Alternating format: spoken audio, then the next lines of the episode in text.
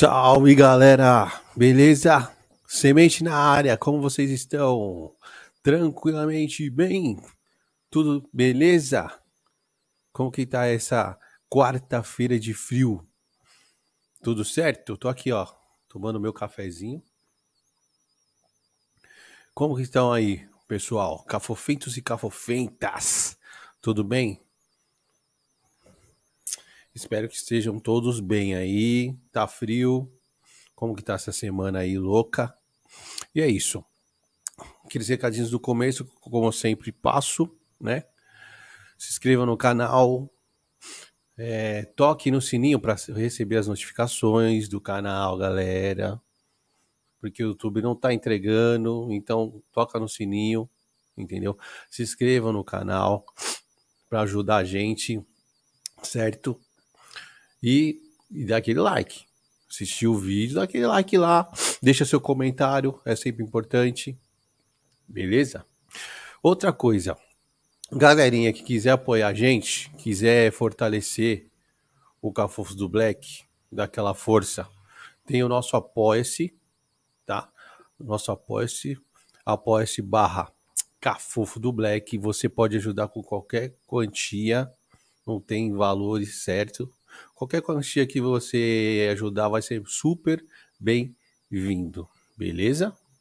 Temos também a nossa nosso Pix, né? Loja Cafofo do Black. Também quiser transferir uma grana lá para ajudar o Cafofo, para fortalecer o, projeto em si. Estamos na correria aqui, estamos na correria. Na verdade, eu estou na correria que estou, estou fazendo sozinho. Hoje o professor não está mais com a gente, né, por outros motivos, mas quem quiser fortalecer, vou ficar muito grato, tá? E temos também a nossa loja de canecas. Quem gosta de umas canecas legais, canecas maneiras, entendeu? Designs diferentes, entra na nossa loja www.lojacafofodoblack.com www.cafofo.com.br. Beleza? Quero dar um salve para a galera do chat. Meu brother Rodrigo Bueno e Chico acabou de entrar. Salve para a galera do chat aí. E hoje, o nosso convidado de hoje, é um convidado muito legal. Nunca tinha falado com é, esse tipo de profissional. Ele é o nosso grande convidado Ricardo Salada, perito criminal. Então ele deve ter uma vasta experiência e muitas histórias legais. Beleza? Eu vou puxar ele aqui para a gente trocar uma ideia. Tá bom? Fala, Ricardão. Tudo bem? Beleza aí com você? É, tudo tranquilo. Tudo jóia? Tudo jóia, e aqui moro em Guarulhos, o, frio para mim tá delícia. Então, eu ia falar para você agora, e o frio? Porque aqui eu, eu tô na moca, aqui tá frio, hein, meu? Não, mas eu, eu, eu gosto do frio, me sinto bem no frio.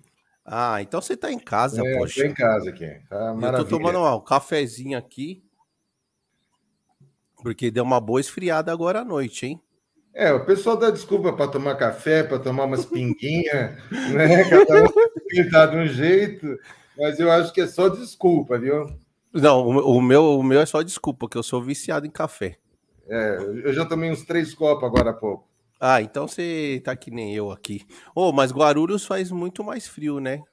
Que para esses ah, Ainda bem. Aqui. Ainda bem. Eu acho que faz mais frio para esses lados aí. É, é um pouquinho mais, mas é pouca diferença, não é muito não. E muito obrigado, viu, Ricardo, você ter aceito aí o convite, participar aí do, do Cafofo, que eu sei que é correria, né? Seu trabalho aí é correria. É, sempre tem. Né? E o, foi o pessoal do. Até agradecer o pessoal do Isto Não É Podcast, Felipe, ele que me indicou, falou, fala com o Ricardão que, que ali, tem, ali tem papo, hein? Ixi, é. é ali se, deixar, o, se deixar o, a gente vai ficar três dias aqui conversando. Mas muito obrigado mesmo pela você ter chegado aí, a oportunidade. E aí eu queria começar, meu, é, você falando de você mesmo, assim, se, se apresentando, como que começou essa história de ser perito, né? Porque ó, você é a primeira pessoa que eu converso nessa profissão. Nunca conversei com um perito. É. Então, eu não faço, nem, não faço, não faço nenhuma ideia assim, né? A gente vê, a gente só ouve falar, né? Mas nunca conversei diretamente com alguém. É, o, o, o perito, vamos dizer, eu sou perito há 28 anos, trabalhando sempre na ou no DHPP, que é morte por homicídio de autoria desconhecida, né? Ou no, no núcleo do sangue, que é o núcleo de crimes contra a pessoa, que é, é normalmente a gente não fala que o nome acho que é muito comprido, então é o pessoal do sangue, né? Do sangue. Então, que é, trabalha homicídio de autoria conhecida, queda acidental, uh, suicídio e mais diversas naturezas uh, de crimes, né? Então eu falo que uh, o sangue faz desde resistência sem a morte, né? Até cachorrocídio. Ah, né? é? É. Então, vamos dizer, maus tratos animais, ou quando um cachorro é morto, é, pode ser feita a perícia, porque às vezes envolve uma pessoa. Às vezes eu já fui atender local que o cachorro, a pessoa ganhou um show-show já adulto, hum. e o cachorro resolveu avançar na pessoa. Vixe. Né? E eles acabaram matando o cachorro na defesa dessa, dessa nova dona do, do, do cachorro e acabou, vamos dizer, ferindo, foi para pronto-socorro. Então, aí se fez necessário a presença da perícia até para constatar os danos da, essas lesões dessa pessoa, né? E justificar a morte do cachorro, que é, hoje, vamos dizer, até crimes de maus tratos também é crime, né? É. Então, então meu, meu forte que eu, que eu trabalho é a parte de homicídio de autoria desconhecida, que eu falo uh, dentro de uma brincadeira de morte matada. Morte né? Não é morte morrida, né? Só uma morte matada. Então, é uma é uma visão assim, um pouco diferente da perícia, porque a perícia em si a, a gente só lida com desgraça, tá? Tudo que é errado, onde tem um crime que deixa tá. algum vestígio, alguma coisa que pode ser analisado, em qualquer cena de crime, tem que ter o perito para analisar. Então a gente não é chamado para um churrasco, a gente é quando deu um acidente no churrasco, né? ou aconteceu alguma coisa, alguém foi acidente de trabalho, tem o pessoal da, da engenharia, né? Então, a gente, infelizmente, a gente é chamado quando existe alguma coisa fora do normal, onde uma pessoa se lesiona, ou é um arrombamento uh, de algum imóvel para furto, ou acidente de trânsito. Então, tem diversas equipes que vão atender todas esses, essas cenas de, de talvez um, de um ilícito, né? Vamos a, priori, né? E vão analisar, vamos dizer, um acidente foi realmente acidental, ou a pessoa estava com excesso de velocidade, ou no carro estava com os pneus carecas, entende? Então, para se conseguir avaliar quem é que pode ser uh, o culpado de um acidente. Então, sempre entra um perito que determina todas as condições que o acidente aconteceu, ou que, no meu caso, que uma morte aconteceu, né? Então a gente faz toda, toda essa análise e registra de forma que lá na frente um, promotor ou um juiz consegue entender o que, que aconteceu. É, é o laudo, né? né? Exatamente, aí é o laudo pericial. Então eu tenho que fazer um laudo pericial de uma forma entendível. Né? Não adianta eu querer usar uma matemática avançada para um, um promotor, que ele não é obrigado a conhecer, ele é obrigado a conhecer as leis, não uma matemática avançada. avançada. Então, eu, eu posso usar a matemática, mas eu tenho que, de uma certa forma, traduzir para que ele compreenda o que eu fiz. Entendi. Né? Então, então você é, tem que descrever bem a cena junto com a fotografia, vamos dizer assim. É, a, a, a, fotografação, né? A fotografia é uma, é uma ferramenta assim tremenda né? para a questão do, dos laudos. Ainda mais agora com a tecnologia, é, tudo digital, então ficou uma barbada. A maioria das pessoas não sabe nem que é filme de máquina. É. é olha, eu tenho que comprar um filme para rebobinar. Na, não, na ixi, o pessoal nem sabe. A maioria não sabe hoje. A maioria não sabe o que, que é isso. Né? E que você tem que vai, vai usar uma máquina que você vai ver o resultado do que você fez daqui a 15, 20 dias. né? Verdade. E, então hoje não existe, mas isso aí, você quer ver na hora. As pessoas têm pressa de ver o resultado.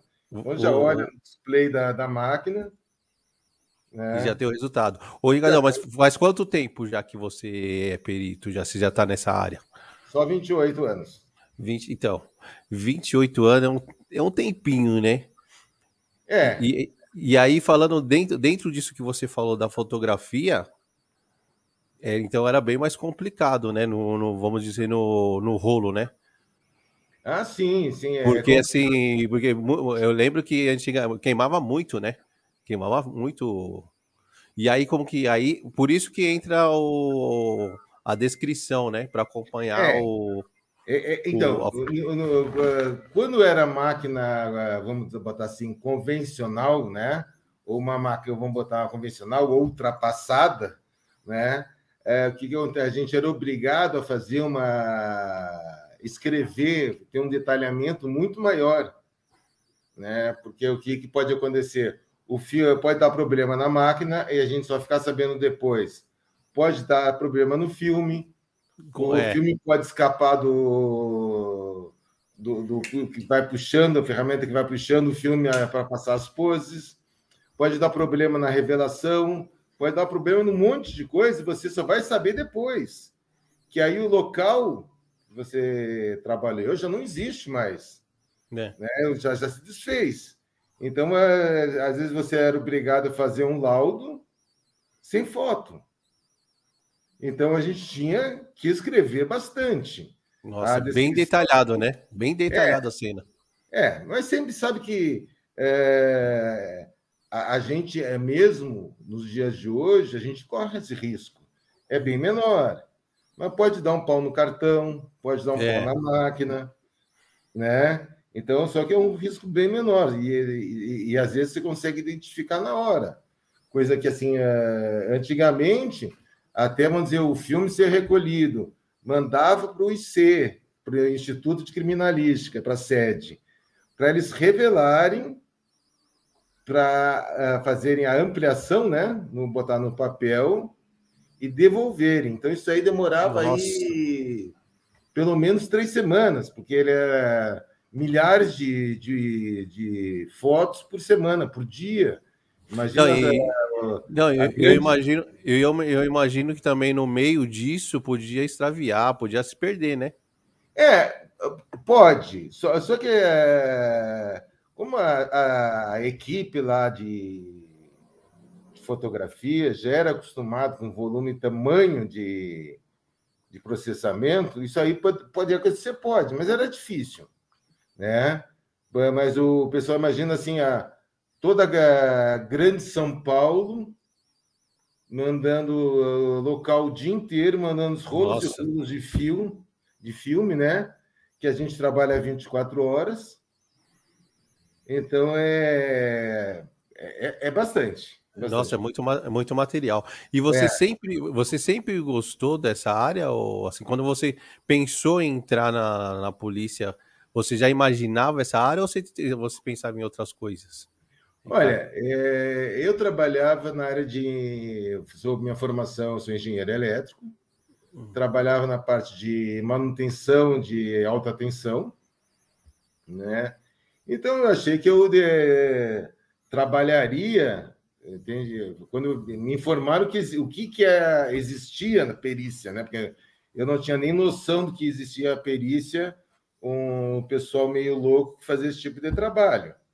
Né? Não, não, tinha essa divulgação que tem hoje. E aí eu, o meu tio me falou da perícia, ah, interessante. Aí só que eu achei que fosse trabalhar na área de, de engenharia, né? Tá. Por minha formação. Aí acabei indo para o DHPP direto.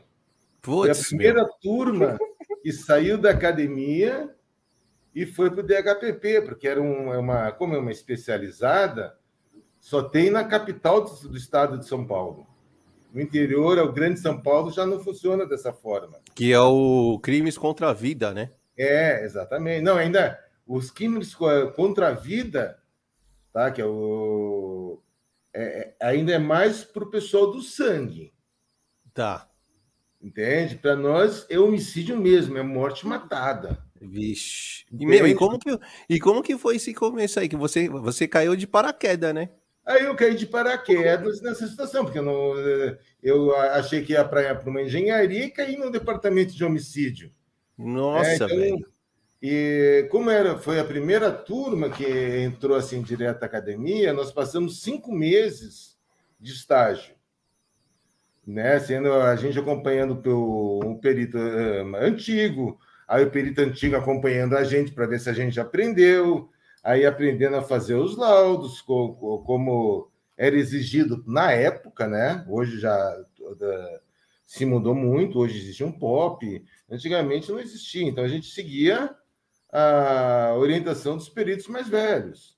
É como se, fosse um, como se fosse um estágio, então. É, não, realmente um estágio. Mas é mais leve, o estágio é mais leve que o serviço quando você vai mesmo para campo? É, é que é, você trabalhar com uma pessoa que tem mais experiência, você fica mais de uma forma mais tranquila, uhum. porque no momento que você faz uma às vezes um, dá uma errada, alguém está ali para te dar uma corrigida. Entendi. Olha, não é isso, vê aquilo, né? A gente já viu a pessoa trabalhar em alguns locais, então como é, mexer com a, com a, vítima, com que tipo de, de forma de trabalho, identificação de, de lesões assim em loco, né? Examinando um tiro, olha, aqui é um tiro, aqui é uma faca, aqui é um, um uma martelada, sei lá. Então, ter uma pessoa junto para ir te orientando, a gente fica mais tranquilo, com certeza. E como que foi para você, Ricardo, nesse estágio? Porque você viu todo tipo de corpo, né? Já, né? Já teve esse contato. É, é que é, na, na, época, vamos, a, gente, a gente tem que se referenciar, né? Hum. Porque a, o, o crime muda. Tá. Então, na época, só existia 38. 32 e 38. Não existia pistola. Ou era um revólver ou uma faca. Né? Então, o que, que, é, o que, que ajuda? O revólver, pela capacidade de tiros, você vai pegar uma vítima com menos perfurações. Né? Então, isso aí, de uma certa forma, uh, ajuda a gente no local, porque, vamos dizer, o, a maioria dos crimes eram na, na via pública, onde se tem menos vestígios. Né? Tem menos coisa para você analisar. A pessoa, vamos dizer, chegou ali, deu um tiro, o cara cai e tem um Uh, às vezes é, é subtraído algum bem, um, os tênis, a carteira, os óculos do, da vítima, né? E a pessoa com menos lesões. Aí você vai passando, daqui a pouco tem as pistolas. Tá. Aí as pistolas, o cara, em vez de dar 5, 6 tiros, é 10, 15, 20 tiros no, no indivíduo. Né? Então, você começa a ter já o, o excesso né, de disparo. Mas o excesso é para mostrar que, para os outros é, tinha muito relacionamento com tráfico. Então, para mostrar para o pessoal que devia dinheiro, o que, que eles vão fazer. Tipo o tá exemplo, devendo. né? Tipo é, o exemplo, né? E eles faziam isso com quem devia pouco. Nossa. Vamos dar, dar, um exemplo assim: eles pegam uma pessoa que é, deve 20 reais e dão 30 tiros. Aí o cara começa a pensar, pô, eu que devo 100, o que, que eles vão fazer? Vão fazer comigo. Né? Se com quem estava devendo 20 fizeram isso, Entendi. quem vai fazer com, com eu que devo mais, vão fazer, fazer o quê? Então, de uma certa forma, de criar um certo terror para as pessoas não deverem, para dar um jeito de pagar, para estar uh, tá devendo, cai no crime, vai roubar para poder pagar. De uma certa forma, botar uma a, a ordem da violência, né? Entendi. Numa região.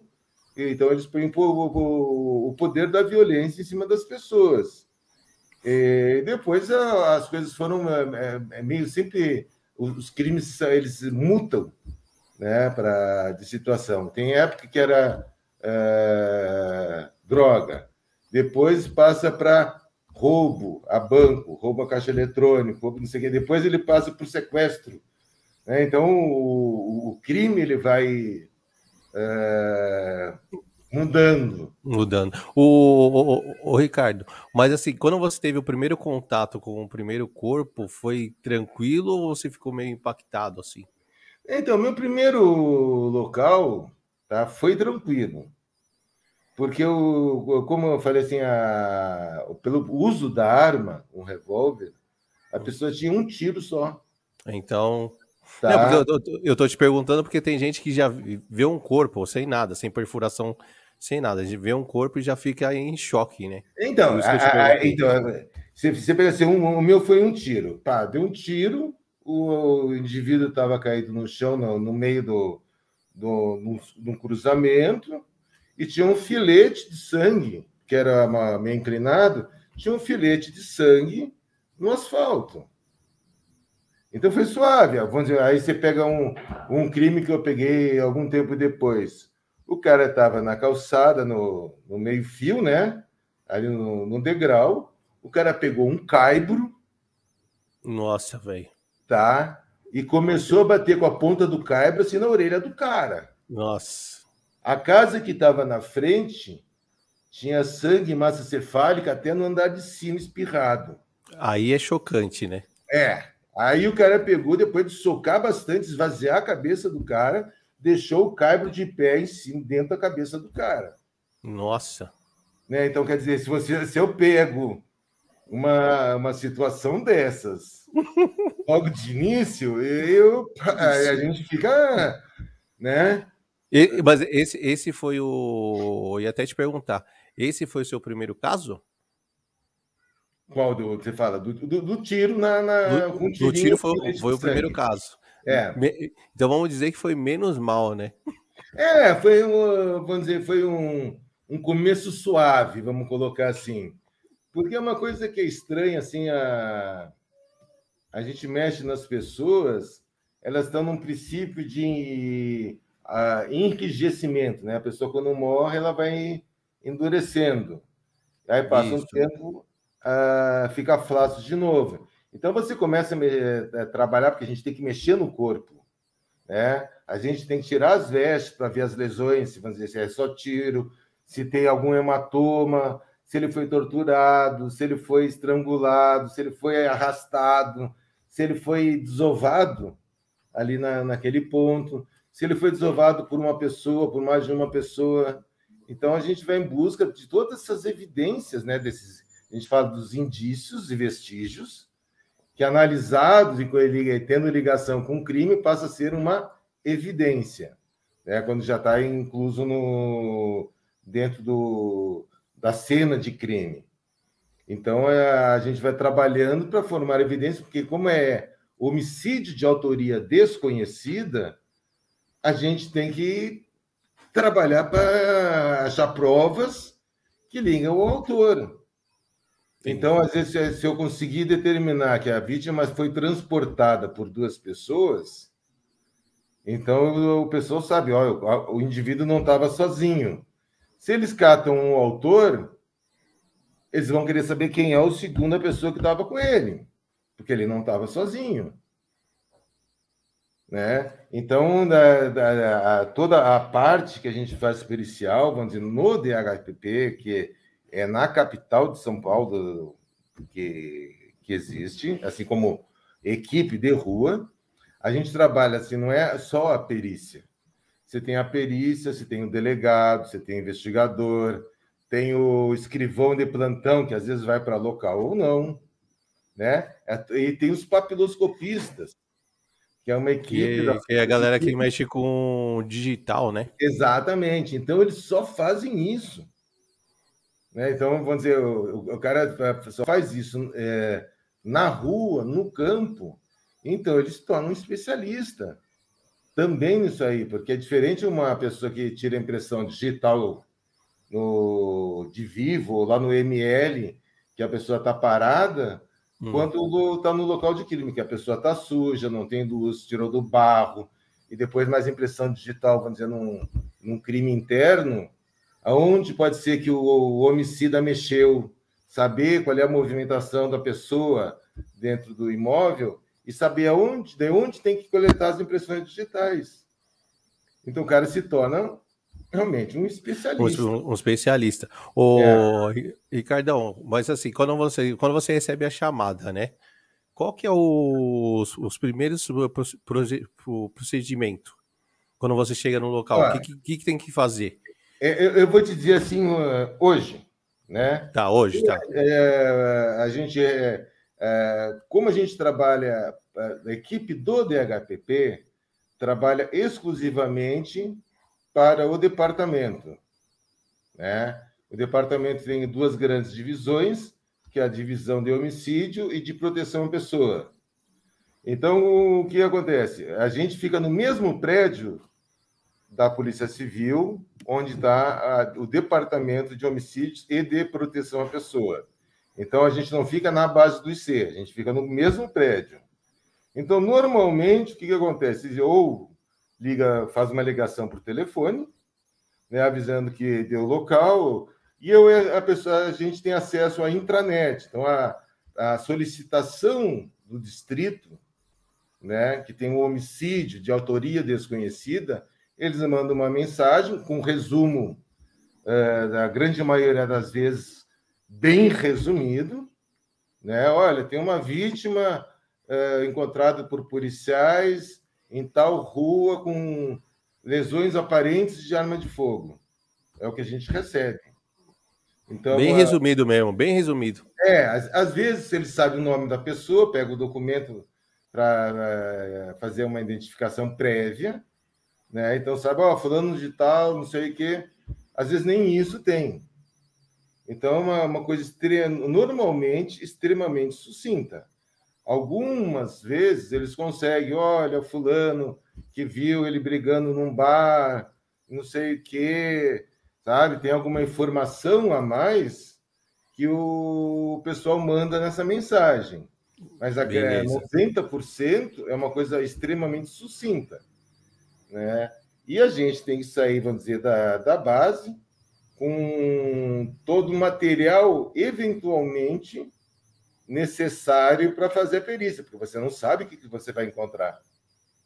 Ah, né? e, e, quando você sai da base, Ricardo, aí você sai com quem?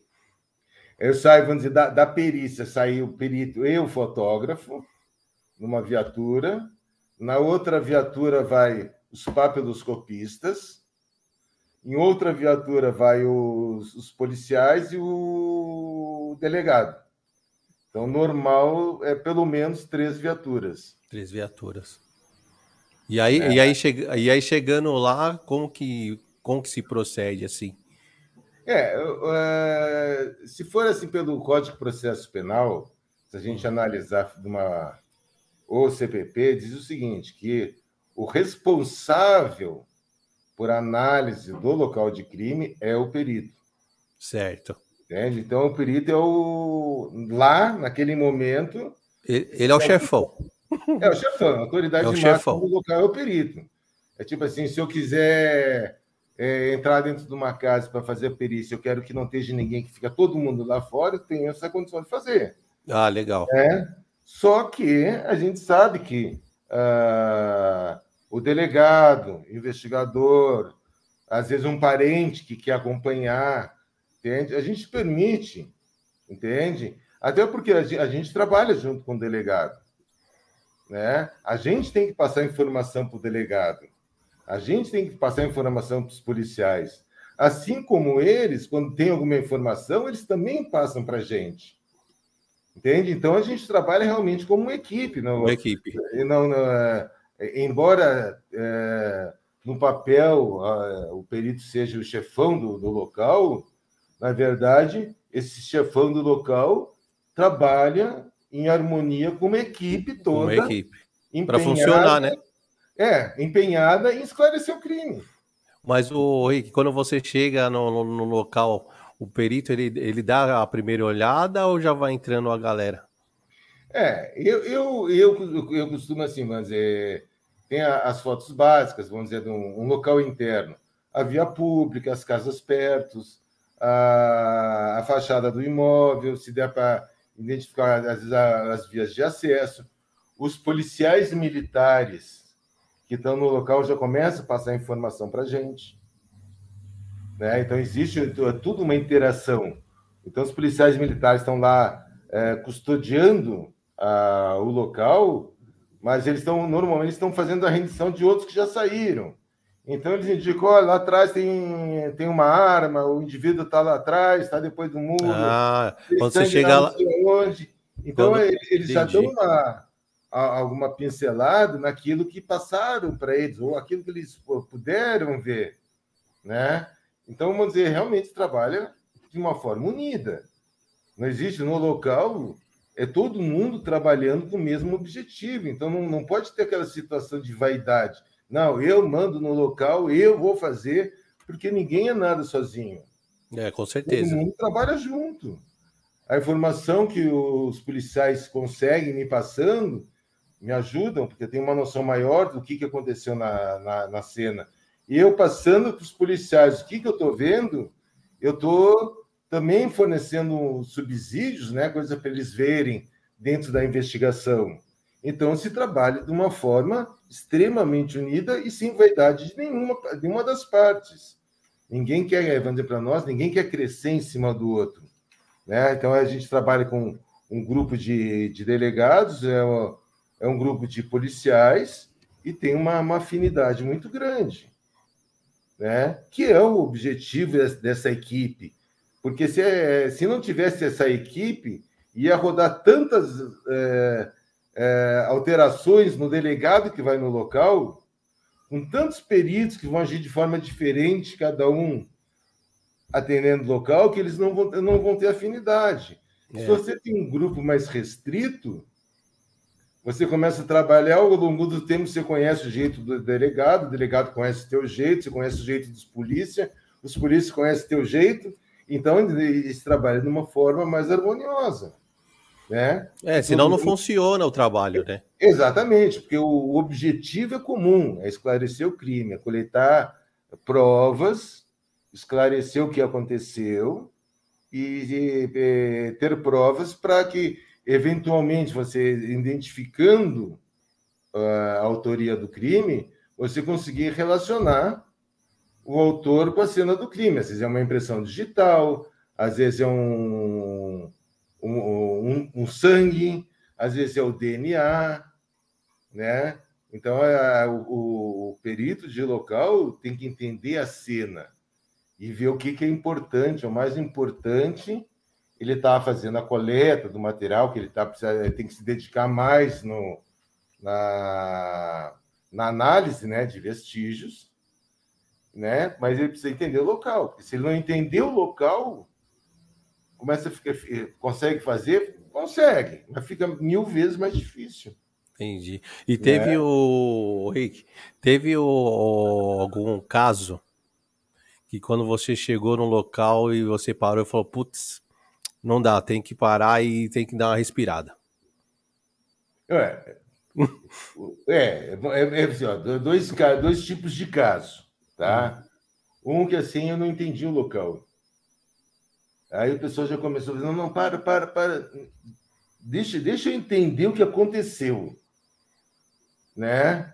Aí o pessoal, todo mundo parou, ficou me olhando, não sei o quê. Porque o pessoal estava em. Tava o quê? Tava em agitado, a galera? É, é o pessoal falando assim, o, o papiloscopista já queria começar a levantar a impressão digital, já ia tirar, às vezes, alguma uma coisa, tipo um pano com sangue no chão, já ia tirar do local, né? é, já, já, já se começa todo o trabalho junto. Eu vou liberando, né? Conforme já está documentado, já está descrito, eu vou liberando os locais para eles poderem ir trabalhando. Entendi. se eles vão esperar eu terminar tudo para começar, aí o tempo que vai ficar é, é monstruoso, né? Então eu disse, para, para, deixa eu entender o local, o que aconteceu. Aí eu, pá, esse rastro de sangue, o sangue foi, esse pano porque eles limparam o sangue aqui do lado, aí jogaram lá, pô, agora entendi, tá. Vamos lá então, agora vamos. Então vamos lá. Né? Essa é uma respirei situação. aqui, respirei, é. analisei, vamos embora. É, aí vamos embora. Já, já entendi o local, já sei o que eu tenho que fazer. né? Já sei o que é importante para ninguém mexer. Já sei, ó, assim, ó, ali naquele canto lá não mexe que eu vou ter que fazer coletar algum vestígio de alguma coisa que eu tenho que analisar. Eu já entendi o local, né? E uma outra vez que foi um caso assim do eu fui chamado para atender um, local no, numa casa no Morumbi, né? E aí eu cheguei lá achando que era um, um ladrão. Pô, era uma criança de uns dois meses. Aff, velho. Né? Nossa, aí mano. parou, aí travou tudo. Aí para, para tudo, saí de perto. Falei, ó, não vou mexer, sabe? Não vou, não vou, não vou. Saí de perto e, sabe? Dois meses, meu. Nossa. É, tava, só para você ter uma ideia, estava dentro de uma sacolinha do supermercado. Essas Nossa. do supermercado. Para ver assim o tamanho. Eu acredito que seja uns dois meses. É. Né? Que e isso, eu, velho. Sabe? Mas foi e assim, você um... na hora, cara? Eu ia até ah. te falar, criança. Eu ia até te falar disso, quando criança. Vi, quando, eu, quando eu vi assim, eu saí de perto, não consegui ficar. Né? Falei, não mexo, não mexo, quer me xingar, xinga, quer me botar no papel, vai, mas não vou não dá, fazer, não vou fazer, não dá. Aí depois o delegado queria saber é, de que mercado que era aquela sacola, porque a criança foi jogada de uma outra casa para essa onde ela estava. Nossa, velho. Então eles queriam ver, tipo assim, é, quem queria da, daquela região que usava esse mercado, para começar a investigação, né? E aí ele pediu para eu mexer. Eu, pá, aí foi mais 10, 15 minutos respirando, né, para dar aquela concentração de... E o, e, e o corpo estava tava bastante tempo lá? Não, estava fresco, entende? Mas tava você pega fresco. uma criança, tinha uma tira de tecido com nó no pescoço. Ah, mano, que né? isso, velho. Então, é uma coisa assim, acho que não, não tem ninguém que não que não fique com o emocional derrubado numa Nossa, situação dessa, né? Não, o... não tem. Teve algum caso em que você se você saiu revoltado do local? Sabe, bateu uma revolta, você fala, puta que pariu, mano. É, é que assim, ó, o, a revolta normalmente é, não, não é assim uma, uma revolta. É, é, é esse, ca é, esse caso aí que você já contou já é, é, revoltante, né? É, você fica revoltado pela, por, por, ser uma criança em defesa e a pessoa que, que fez é, é, com certeza não seria uma pessoa normal, né? Tem que ter algum problema é, grave, né? De algum distúrbio, né? É, Para fazer isso aí numa criança. Provavelmente a mãe na filha, né? O mais, o mais provável. Mas é, tem alguns casos que você vê assim que às vezes é um, uma pessoa que é, que é vítima, que é um trabalhador, sabe? É um trabalhador que ele levanta quatro horas da manhã, cinco pouco está na parada do ônibus, levando a sua, sua comidinha para matar a fome ou diminuir a fome no meio do dia, volta tarde da noite para sua casa, e essa é a rotina dele, e de repente ele está voltando de casa, está saindo de manhã tra para trabalhar, e alguém acaba matando o indivíduo. Entende? Isso aí é caso uma, uma revolta, porque é uma, é uma pessoa que está lutando para sobreviver, é. né? Uma pessoa que já tem uma, uma vida sofrida, uma, uma vida desgastada, né? Porque a, é a mulher em casa, é a condição onde ele mora, mora longe de onde ele trabalha. É, é, é, eu digo assim, ele sobrevive. Né? Não é que ele vive, ele sobrevive. Sobrevive, é, hoje a Tem, maioria sobrevive. A grande maioria são sobreviventes, é. né? E aí esse indivíduo está indo, voltando do, do trabalho e acaba acontecendo alguma situação que acabou matando ele. Nossa, é, então, muito, muito triste, né?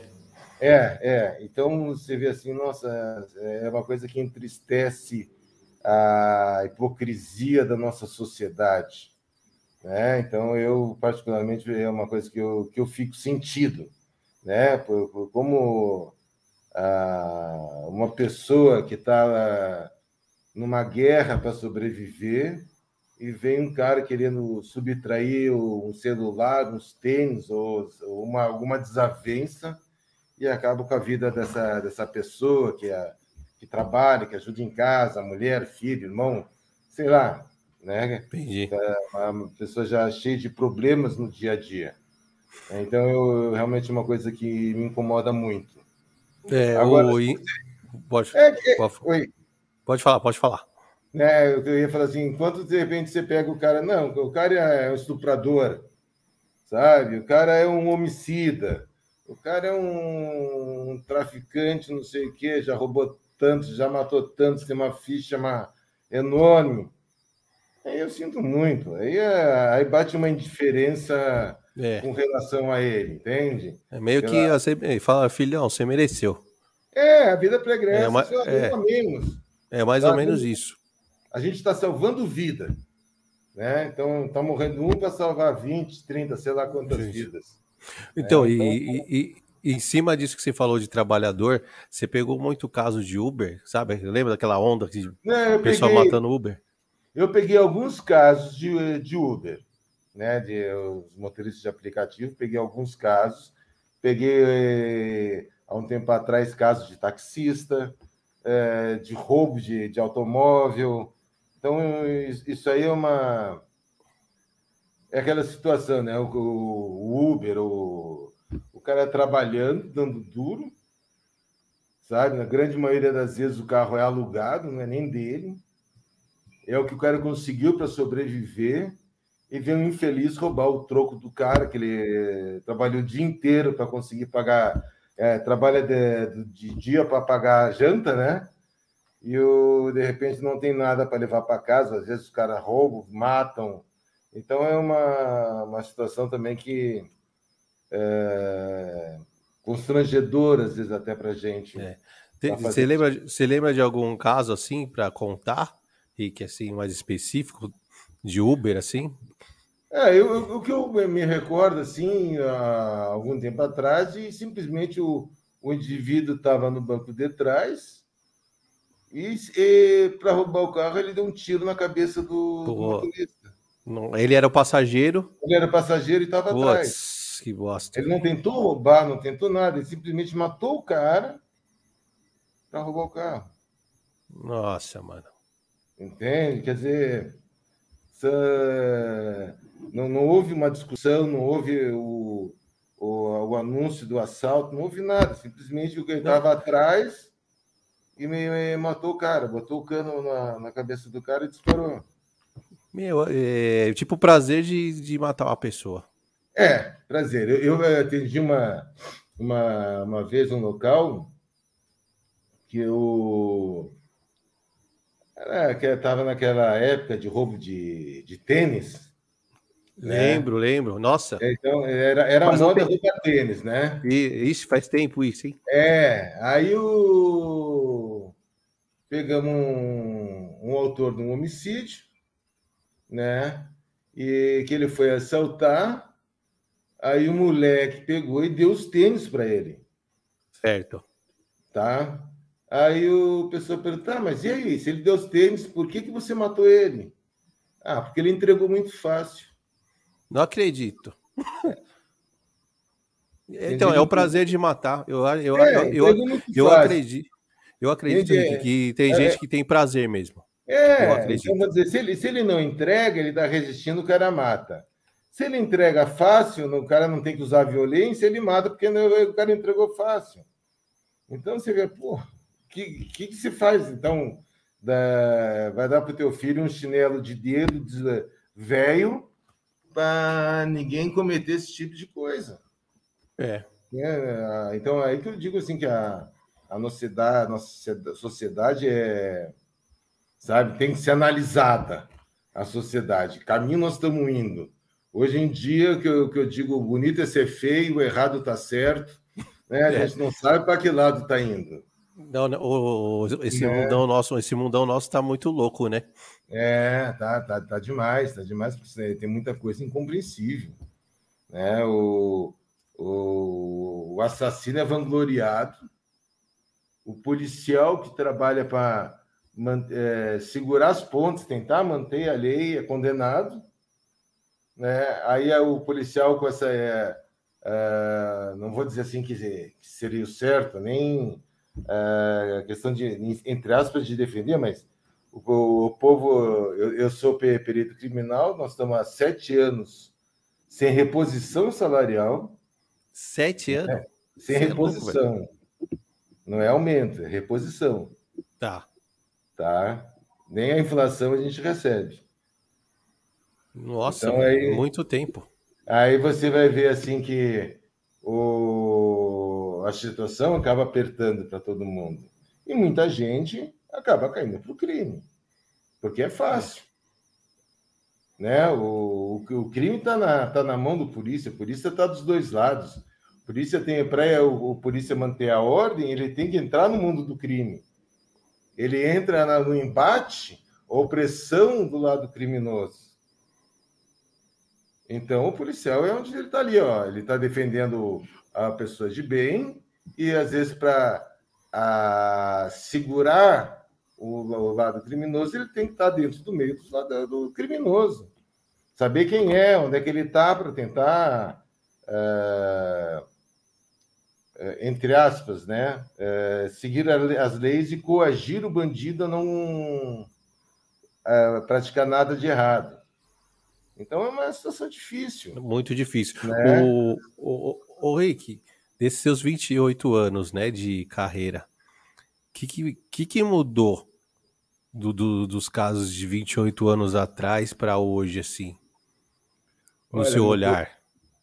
Ah, houve uma, uma evolução muito grande.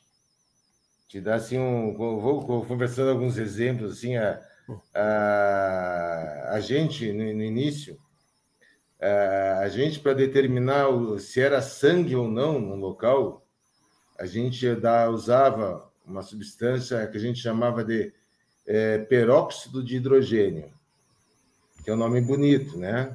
É. A substância é essa. Então, a gente traduzindo esse nome bonito para o dia a dia, água oxigenada. Mas você não pode falar que você usa, usava água oxigenada, né? Então, a gente usava peróxido de hidrogênio.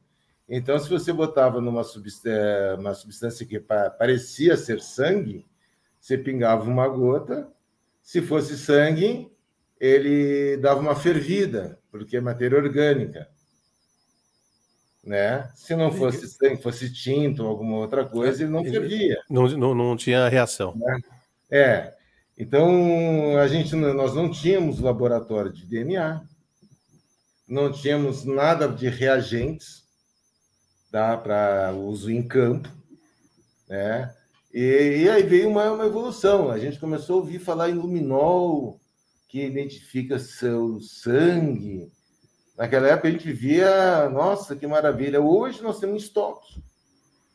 Nossa, nossa sala lá tem um armário, uma gaveta cheia de luminol. Se eu precisar fazer na uma semana 10 luminol, eu tenho material para fazer os 10 luminol. Né? Eu tenho material para fazer a coleta de material, que, porque o luminol ele reage para um monte de coisa, inclusive sangue. Né? Não é só sangue.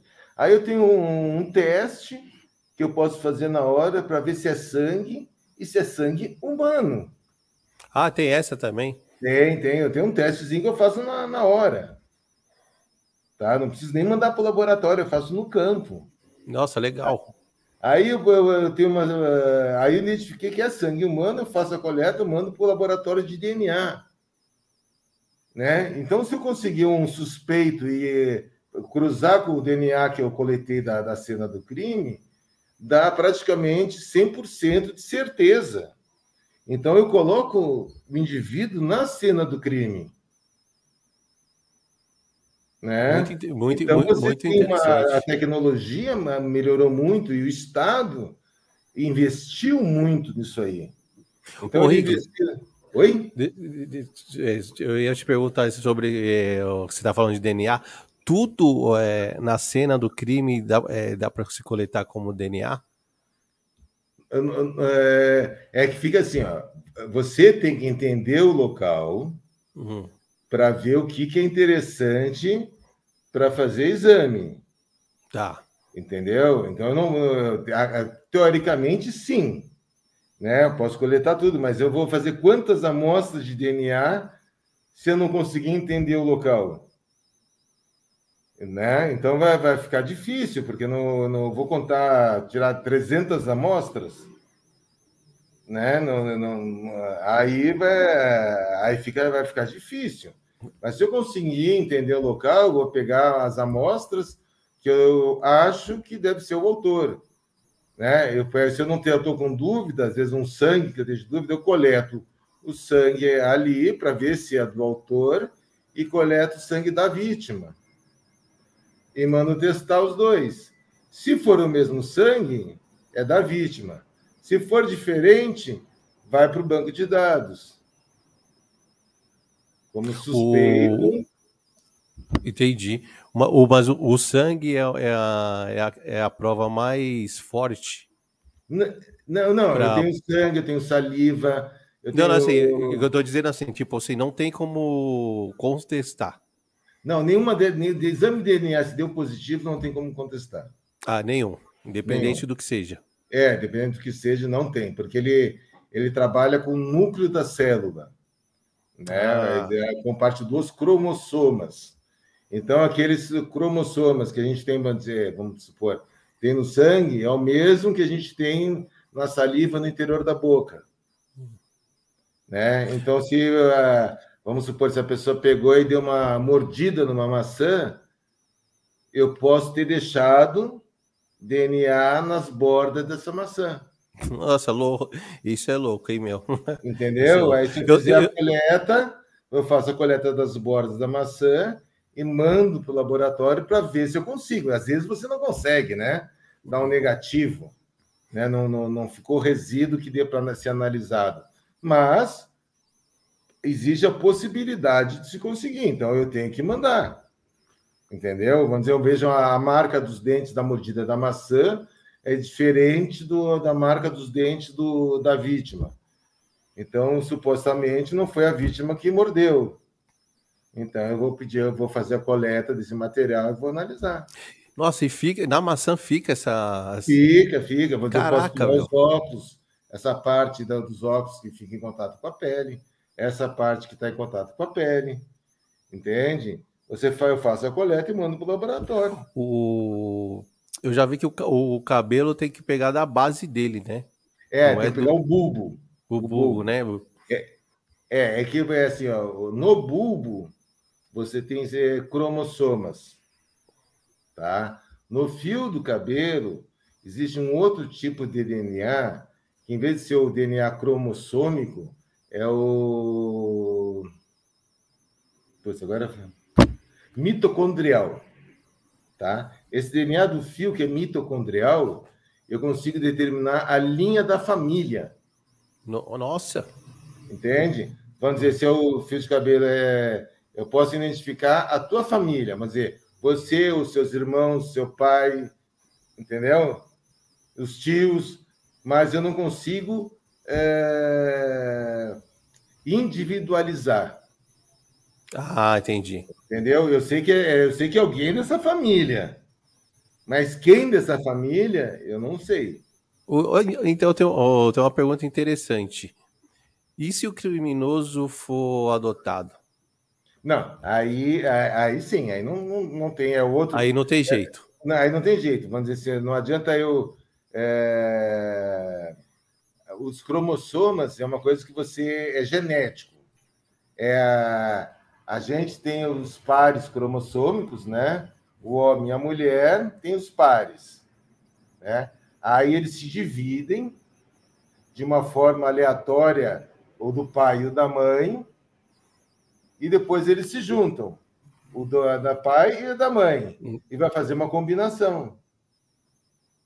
Isso aí, aí o, é, não, nesse caso, nesse caso do, do adotado, teria que ser aquele outro tipo de exame. Não, não, nenhum o, outro, o, o, o, individual. O, o, mitocondrial não, é, teria que ser usado os pais dele. Ah, mas aí o, se ele é adotado, não tem como saber, né? Não tem como saber, exatamente. Até de, vamos dizer, a curiosidade de irmão gêmeo univitelino tem o mesmo DNA. Ah. Mas a impressão digital é diferente. É diferente. É, mas o DNA é o mesmo. Olha, né? interessante. Né? Aquele gêmeo que fazer forma um, um, um ovo, né? Aí depois de depois da, é um ovo que se separa. Aí faz os gêmeos, né? Porque existe aqueles gêmeos que é, são dois óvulos, um fecunda com um espermatozoide, outro com outro, ou dois espermatozoides. Então aí eles vão ter DNAs diferentes. Tanto é que aquela situação que tem um, um gêmeos, um é homem, outro é mulher, um é, é loiro, outro é mais moreno. Aí pode aí também o DNA é diferente, né? DNA, impressão digital, tudo é diferente, mas os, quando é, é univitelinos, aí é igual ao DNA. Não, aí o DNA não serve como individualizador. Né? O, o Rick, o, desses filmes aí, você deve ter assistido vários filmes de policiais. Alguns. Né? E o que, que, que, é ali, né, esses filmes de. Principalmente CSI, né? Tem os peritos. O é. que, que é ali? É ficção e verdade ali? Você fala assim, não, os caras. Tá dentro do que os caras estão mostrando. É, é assim. E o que, que, é, o que, que é viagem? Eles falam, ixi, os caras estão viajando demais ali. Não, é que assim, ó, eles, eles fazem umas coisas que são irreais, né? É, eu duvido que esteja dentro daquele prazo que eles passam no filme, às vezes de um dia para o outro, de uma, algumas horas, eles conseguem tudo, tudo sobre é, tudo rápido, né? Tudo rápido, né? É, isso aí não, isso aí não acontece. Muita coisa aí é ficção. Agora, uma, uma vez eu vi assim um, uma o cara num taco de beisebol, né? E tinha uma impressão digital no taco de beisebol. Certo. Tá? Mas uma impressão bonita, inteira, sabe? Todos o, o, contorno do dedo, a gente faz assim que é impressão rolada, né? A gente faz para tirar o RG, para tirar o RG. a gente rola, né? Para pegar todos os cantinhos, parecia uma impressão dessas, né? Bonita, toda inteira. Isso aí no local a maior raridade que tem você achar uma impressão dessas. E no taco de beisebol só tinha uma impressão digital. Poxa. Não estranho. tinha a impressão é gordura, né? Que a gente deixa é gordura. Então, se você é, segurar um, um, taco de beisebol, você vai deixar a impressão digital e mesmo que você não deixe a impressão seja borrada, você vai deixar um pouco de gordura no Gordura, porque é porque você está segurando é, ele. Você está segurando ele, exatamente. E nesse aí, nesse episódio, o cara acho que segurou o bastão só com o dedão. É, sim. Ele não tinha mais assim, nada. Ele não usou nenhum outro dedo para segurar, não tinha impressão, só tinha do dedão. Nossa, isso. Né? Meio viagem, então, né? Putz, é, é, é, muito mal feito, né? E é, então a gente tinha assim, algumas coisas, putz, não é, não, não é possível um cara fazer uma coisa dessas. Uma outra coisa que acontece, vamos dizer, a gente usa é, luvas de procedimento, né?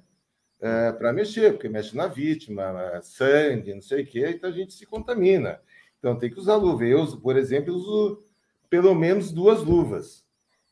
Entende? Porque se estourar uma, tem a outra debaixo de precaução, uso duas. Você pode ver esses filmes, o cara tá com a luva, aí ele mexe no cadáver, aí ele pega a prancheta, pega a caneta, Aí ele escreve com a caneta com a luva, aí depois ele põe a caneta na boca, põe, sabe? Nossa, é isso mesmo. Nossa, é isso mesmo. É, é um absurdo, é só você olhar assim, você imagina assim que eu... ele botou luva. Onde ele encostou a luva, tá cheio de tinta. Tá? Aí você imagina depois tudo que ele vai mexer, tá passando tinta para os outros lugares. Para os outros lugares né, que a gente chama de contaminação cruzada. Né? Você é, estragou, estragou as, é, meio que estragou as provas, né? É, não, é só, é, não só estragou as provas, como um cara vai estragar a sua saúde. Né? Imagina você, você te cumprimenta com uma luva, daqui a pouco você coça, daqui a pouco você mexe no cadáver, aí você pega o teu atende o telefone, Aí você pega a máquina fotográfica, né? Daqui a pouco ele está pegando a máquina sem luva, está se contaminando. Né? Nossa. Né? Então, se pegar os, o pessoal mexendo em alguma cena com luva, vai dizer, olha, isso aí é um desastre. Né? O, pessoal já está todo mundo contaminado com, com tudo. Né? Ou então o sistema imunológico de defesa do corpo deles é fantástico, né? fantástico né? Verdade. E nada acontece. Então é uma coisa assim, e eu, como eu sou chato com esse negócio de, de luva, eu observo assim, chega a doer, né? Eu fico tremendo Nossa. na cadeira, querendo xingar, sabe? Se eu estou em local, eu xingo. Vejo os caras fazendo besteira, eu xingo. Ah, já toma aquele esporro para ficar ligeiro. É, né? É, porque fica assim, quer ver? Ó, um exemplo. Vai os bombeiros ajudar a desencavar, desenterrar um, uma vítima. Aí eles estão lá, mexem na pá, daqui a pouco estão de luva, daqui a pouco eles estão mexendo no corpo, daqui a pouco vem o cara sem luva para pegar a pá. Putz. Já, já, já zoou. Já não, zoou. Zoou, então, sabe? Então a pessoa tem que ficar atenta, porque de início é uma coisa que é. Como é diferente, a gente esquece. A gente tem que se concentrar para não fazer essas burradas. Depois, com o tempo, isso aí é meio que automático. É tipo, já aconteceu de uma vez pegar o. A gente tem a tesoura para cortar a roupa das vítimas, né? Então, lambuza de sangue, tem aquela sujeira. Eu tirei minha luva e fui pegar a tesoura. Nossa. Aí, quando eu vi, eu dava com a tesoura sem luva, ah, sabe? Joguei aí, aí já foi, né? Aí já meio que foi. Álcool, né? Só faltou botar fogo na mão, flambar minha mão para, sabe? Passa álcool, depois passa, tira álcool com papel, põe mais álcool, sabe? Deu um estresse. Um né? Eu pegando a minha tesoura que passou por, sei lá, quantos cadáveres, né? Que ela teve a utilização dela e eu pegando com a mão sem luva. Nossa, só faltei flambar minha mão para tentar higienizar. Ô, Rick, e, e, e, no crime, no crime que eu digo, os crimes que você que você recebe as ligações, né? De hum. 28 anos atrás para hoje. Você pode, você pode dizer que hoje a galera está mais sofisticada? Ou não tem, não tem muita diferença de anos atrás para hoje? Não, não tem. O que mudou muito são as motivações, hum. né? Então, antigamente era muito o tráfico. Hoje tem muito é, problemas de relacionamento, né? Então é o, o, o, cara que ele se acha o, o bom e sai querendo pegar qualquer mulher, mulher casada, mulher não sei o quê, né? É, de qualquer jeito e vai acaba dando uma. Da merda, né? Da é, merda. É, vai dar, vai dar um estresse aí no fim, né? Ninguém gosta de levar um par de guampa. É, com né? certeza. E o qual que, qual que é as maiores chamadas que você recebe assim? Porque deve ser, deve ter várias, claro, mas deve ter um índice maior de tipos de chamada, né? Bah, é que, é, é que fica assim, ó, é, é, tem muita situação de roubo, hum. tá?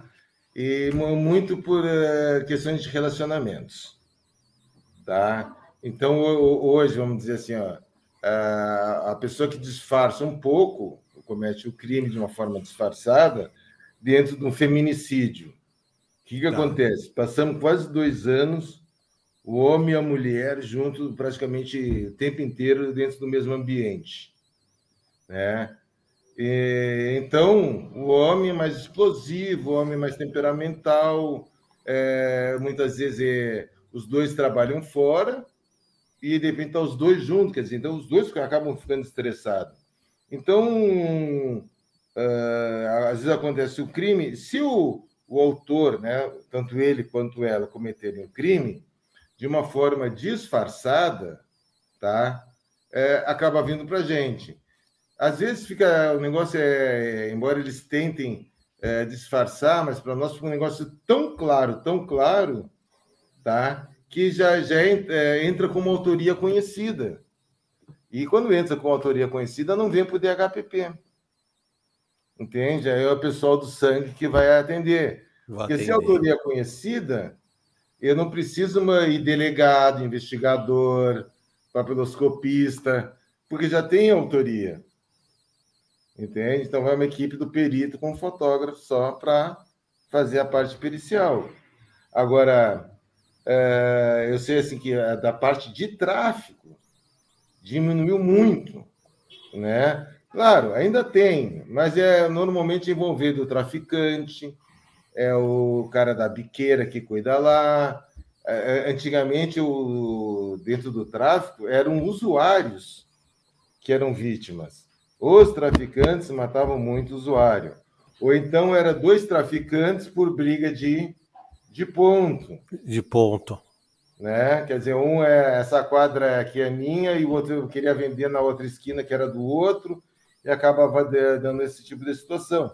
Hoje, esse tipo de crime é muito menor. Né? É claro, existe, vamos dizer, traficante com traficante. Às vezes é, o cara pega uma mercadoria e não paga, né? Ou aquele usuário, ele está devendo uma biqueira, quando ele tem dinheiro, em vez de ele ir naquele lugar que ele está devendo, o que, que ele faz? Ele começa a comprar em outro para fazer crédito.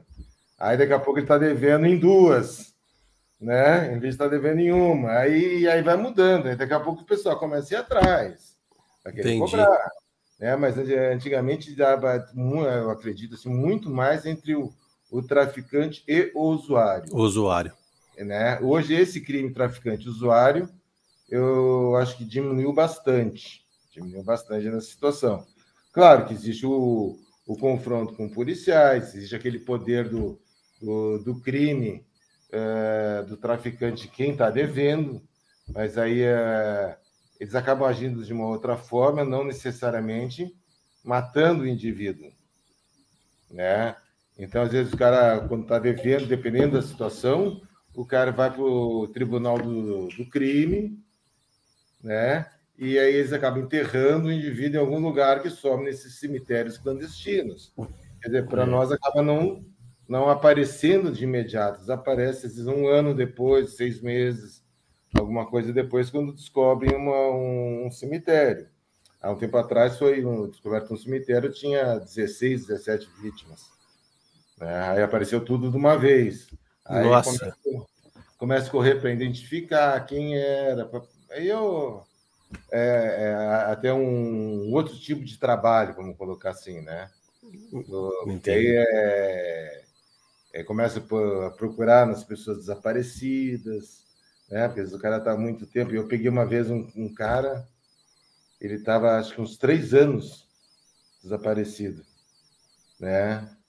E a, aí, a, junto com a, com a vítima, tinha uma, uma carteira com RG, com tudo do cara. E a gente ligou para a diretora, né? Ó, oh, doutora, já está aqui, nós já identificamos o cara. Nossa, super, Pô, super. Assim, né? Não, assim, não é? Tava quase que só esqueleto, né? Mas como assim a gente identificar? Ele tá, não sei, é, a gente achou o RG, puxou, ele está desaparecido há não sei quantos anos, que é compatível Caraca. com o estado de decomposição que ele está aqui no, no, local. Né? Quem tinha achado foi um, um o, um grupo do Canil da GCM, né? Então, pô, é, às vezes eles conseguem essa identificação, vamos colocar assim, mais fácil, né? Essa, essa, essa foi meio que sorte, né? É, é foi exceção. Exceção é. de encontrar o documento ali foi uma, uma sorte assim monstruosa, né? Porque normalmente você não sabe nada. Ah, mas aí você vai ver aonde que o cara está, quem é o desaparecido naquela área, é, é até um outro tipo de investigação, né? que aí entra o Departamento de Proteção à Pessoa, que se junta com o pessoal do homicídio para tentar identificar os parentes, aí faz exame de DNA para confirmar se é a pessoa, aí se identifica, vai tentar ver o, o que, que ele fazia, aí vai começar a estudar o cara lá de trás, né? Então é Entendi. um trabalho assim, muitas vezes bastante complicado, bastante difícil, né? Esse tipo de, de situação de crime de, de cemitério. Mas muitas vezes consegue um bom resultado. Consegue, o resultado. O, o Rick, o, e, e, o corpo, assim, tem um determinado tempo que dá para ser analisado? Porque ele entra em, em descomposição, né? É. Tem, assim, tem um, tem um período certo? Não, é, é, é assim, ó, é, qualquer período é período, tá? Só que você vai fazer análise, são análises é, um pouco diferentes, né? Se você pegar, vamos dizer, o que a gente chama assim de o, o fresco, né, a, pouca, a poucas horas ou até 24 horas, você ainda tem os órgãos internos formados, com as lesões, com tudo que pode ser analisado pelo legista, né? E determinar a causa-morte. Né? Então ele vai abrir, a gente vai examinar as lesões externas, aí sem problema nenhum. Né? O que é, muitas vezes a gente sente um, um pouco, um cheiro de sangue um pouquinho mais forte, mas nada de chega assim, ah, não consigo respirar, não. Então, ah, chega tá. que a gente até a, a gente, por, por estar ali é, dentro da situação que pergunta, né? Eu vejo cadáver todo dia, né? Daquele uhum. filme do com Bruce Willis.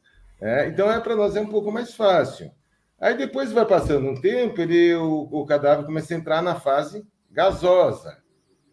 Então ele se incha todo, a decomposição interna já é um pouco maior, né? Ainda muitas vezes consegue determinar muitas coisas no IML.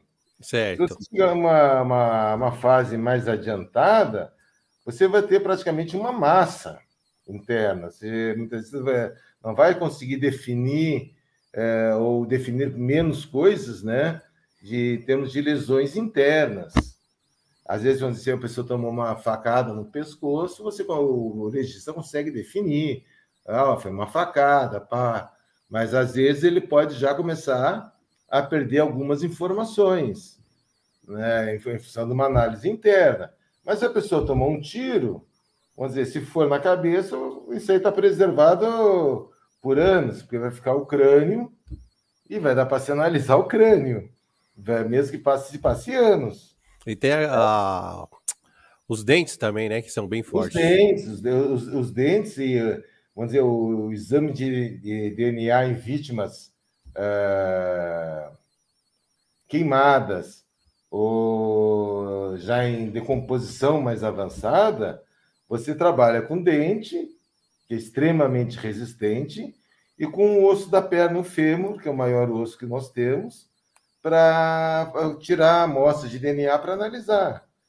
Né? E fora os dentes, que é uma pessoa do nível socioeconômico mais baixo não tem, mas uh, uma pessoa um pouco mais elevada que vai num dentista, uh, uh, vamos botar assim, mais assíduo, né?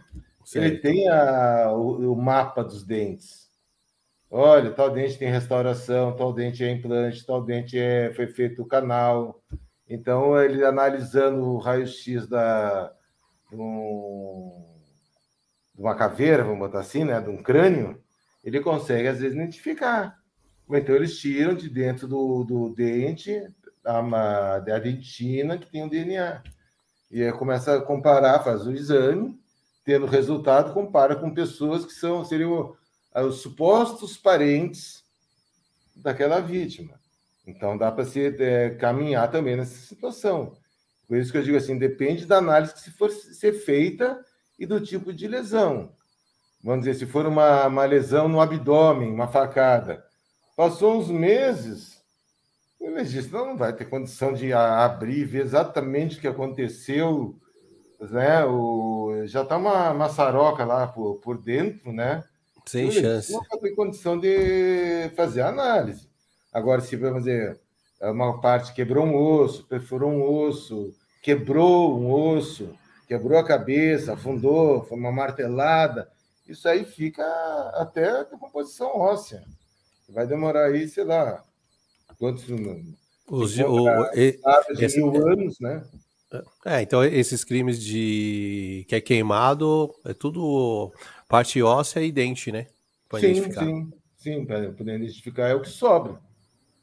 É o que sobra. E o, o dente, o fêmur, eles protegem a medula, né? E o, ou a dentina, eles protegem muito do calor. Então, é, teria que ser um calor muito, muito, muito intenso para conseguir destruir o DNA dessas partes, porque é, são, ficam protegidas. É, ah, então... não, tem, não, tem como, não tem como escapar, né? Não tem é, como escapar, não, malandro. Fica mais difícil, né? Porque se, hum. se, a pessoa queimar em certas condições, pode ser que o calor seja tanto hum. que acaba realmente destruindo. Mas tem, que ser uma, uma fonte de calor muito intensa, né? Para conseguir é, desmanchar o DNA nessas partes. Né? Senão acaba descobrindo quem é a pessoa e aí começa a estudar o, a vida da pessoa lá atrás, né? É, para ver o, o que ele fazia, com quem tinha contato, na época, na época que sumiu, andava com quem, e aí se começa uma investigação. O, o Rick, muitos casos de crimes de traição? Tem, tem, tem, tem. Não, eu imagino que deve ter muita coisa louca é, aí, né, você deve ter visto. É, mas é, é que normalmente o que acontece? O, o, o homem sempre é o do o traído, entende? Né, nesses casos. Então ele é, até por ter a, o, fisicamente, tem a, a, hormônios que faz com que o homem tenha um pouco mais de violência. O homem não aceita muitas vezes as coisas. Então ele tem uma, uma forma mais agressiva de se manifestar. Né? Porque mulher via de regra, tá? ela é muito mais propensa a usar um veneno do que a força bruta. Né? Mais inteligente, né? Mais é, inteligente. É, a mulher, a mulher sempre mais inteligente que a gente. Mais inteligente. É. Então, às vezes passa, às vezes é, fica numa, numa situação um pouco diferente. Porque o que acontece? Se você for analisar, no momento de uma separação, a mulher fica de, é, vamos botar assim, numa depressão, né? E o homem está faceiro. Né? Isso. Oh, estou livre. Passa um mês, a mulher se recuperou, está mil vezes melhor e o homem está numa depressão que não tem quem tire ele dessa depressão. Tanto é que, às vezes, o, o, o homem separa e vai matar a mulher um ano depois que ele está separado. É, então, isso, isso que eu ia falar para você. É aí que vem a merda, né? É, então, mas, mas, mas para você, você ver assim, a, o que, que é a depressão do homem. Né? O cara passou mais de ano é, afundado e aí resolveu matar a mulher. A mulher já está, às vezes, em outro relacionamento, já esqueceu o homem, já não está mais nem aí para nada e o homem ainda está ligado na mulher, que ele não quis, que ele bateu, que ele não sei o quê. E, e é. às, vezes o, às vezes esse cara quer matar o, o, o outro parceiro, né? É, o, a, o novo relacionamento da, da ex-mulher. Né? Então, que é uns absurdos. Eu, é, teve uma vez que o, uma história isso aí, no, e, e, molecada, 16, 17 anos, não é? Tá. é? O cara tinha uma namorada, ele terminou, a namorada foi conversar com ele, o cara pegou, deu umas porradas na namorada, e o irmão dela foi saber o que, que houve. Pô, tá batendo na minha irmã só porque separou, porque não sei o quê. O cara que tinha sido dispensado pegou um, uma arma e matou o irmão da menina. Oxi. Né? Então, quer dizer, o, meu, o, o cara tem que estar tá muito mal, o cara tem que estar tá confuso em tudo. Acho que a, a, imagina um cara de 17 anos já está nessa situação, imagina quando ele tiver 30. Tá chegar, pirado né? já, piradão, mano. É piradão, está completamente fora da realidade. Uh, eu, particularmente, sou extremamente contra a violência, né? principalmente a violência dentro do relacionamento. Se você está com uma, uma, uma, dentro de um relacionamento, você é boa para essa pessoa e essa pessoa é boa para ti. Se não dá certo, meu, cada um para um lado, cada um cada um pro, é. e boa, né? Agora o outro não quer matar, quer se vingar. E assim, se você vê, você nunca viu uma mulher, existe, né? Não vou dizer que não existe, existe. Mas é uma raridade você pegar uma mulher que perturbe o cara um ano, dois anos depois do, re... do fim do relacionamento. E, aí, eu, eu, eu, eu não, não lembro de ter ouvido algum caso assim. É, é sempre é, mais homem. É sempre mais homem. É raridade, né? Agora, do homem que vai perturbar a mulher. Ó, oh, tá separada há quanto tempo? Ah, um ano e meio. Separada há dois anos. Se está separada há dois anos não conseguiu ainda se separar emocionalmente, o cara tem um problema sério. Ele tem que procurar um psicólogo, psiquiatra, alguma coisa nesse sentido. Não querer matar a mulher, pelo amor de Deus. É. O cara querer usar esse tipo de, de violência com uma pessoa que foi parceira dele, que foi companheira dele, né? Então, acho que um, algumas coisas assim pra, não são admissíveis, né? Para dentro da sociedade, com um ser humano normal. Dentro da sociedade, não, hoje que está uma bagunça, até sei lá. é, Mas o ser humano normal não é aceitável, né? Com certeza. De, de violência banal, gratuita. Ô, Rick, se você pegou algum caso que você falou assim, mano, esse, esse criminoso, o cara é inteligente. Esse cara é inteligente. É difícil. É difícil. Porque você vê umas coisas e você fala, nossa, mano, o, o bicho burro, velho. Não, mas, meu, é, é, é que é, é, não é que, que o indivíduo seja burro. É, Existem algumas coisas que são dentro do teu subconsciente. Tá? E só que a gente consegue tem muitas coisas que a gente sabe analisar o subconsciente da pessoa de alguns atos que ele fez. Então o indivíduo fala assim, vamos botar assim, ó, fui numa numa casa de uma, de uma mulher, já tinha assim, tinha um, um portão e, e, do lado assim da, da, casa que tinha um carro na garagem, né? Depois tinha a, a porta que entrava, uma porta de madeira que entrava para dentro da casa. Certo. Né? Tava a mulher caída na sala. Aí no andar de cima tinha os dormitórios e uma parede, uma porta do dormitório estava toda bagunçada, né?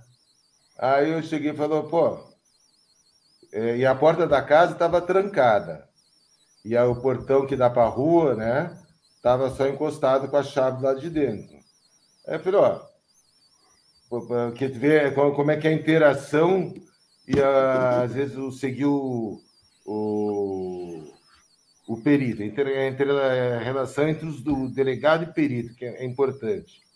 Eu cheguei assim, ó, cheguei para o delegado e olha, o, a mulher foi morta por alguma coisa pesada, comprida, algum cano de ferro ou alguma coisa nesse sentido, né? Arredondar, forma arredondada, não é nada de quina, né? Aí eu falei assim, ó, aqui na casa não tem nada que possa ter sido utilizada para matar a mulher. E o cara conhecia a casa e conhecia a mulher. Certo. Né? Aí, por quê? Aí você chega. Ele ter revistado só um pedaço do armário me diz o quê? Que ele sabia onde a mulher guardava o dinheiro. Porque senão ele ia bagunçar tudo. Bagunçar tudo? Né? E, é o que, e é o que você falou, ele conhecia então o local. Ele conhecia a, a, ele conhecia a mulher e o local. Tem que conhecer a mulher para saber que no quarto dela, naquele canto, ela guardava, ela escondia dinheiro. Tá? Aí depois se pega o seguinte: a porta da sala estava tá, trancada. Aí eu digo assim, subconsciente. Mesmo o ladrão que matou tá?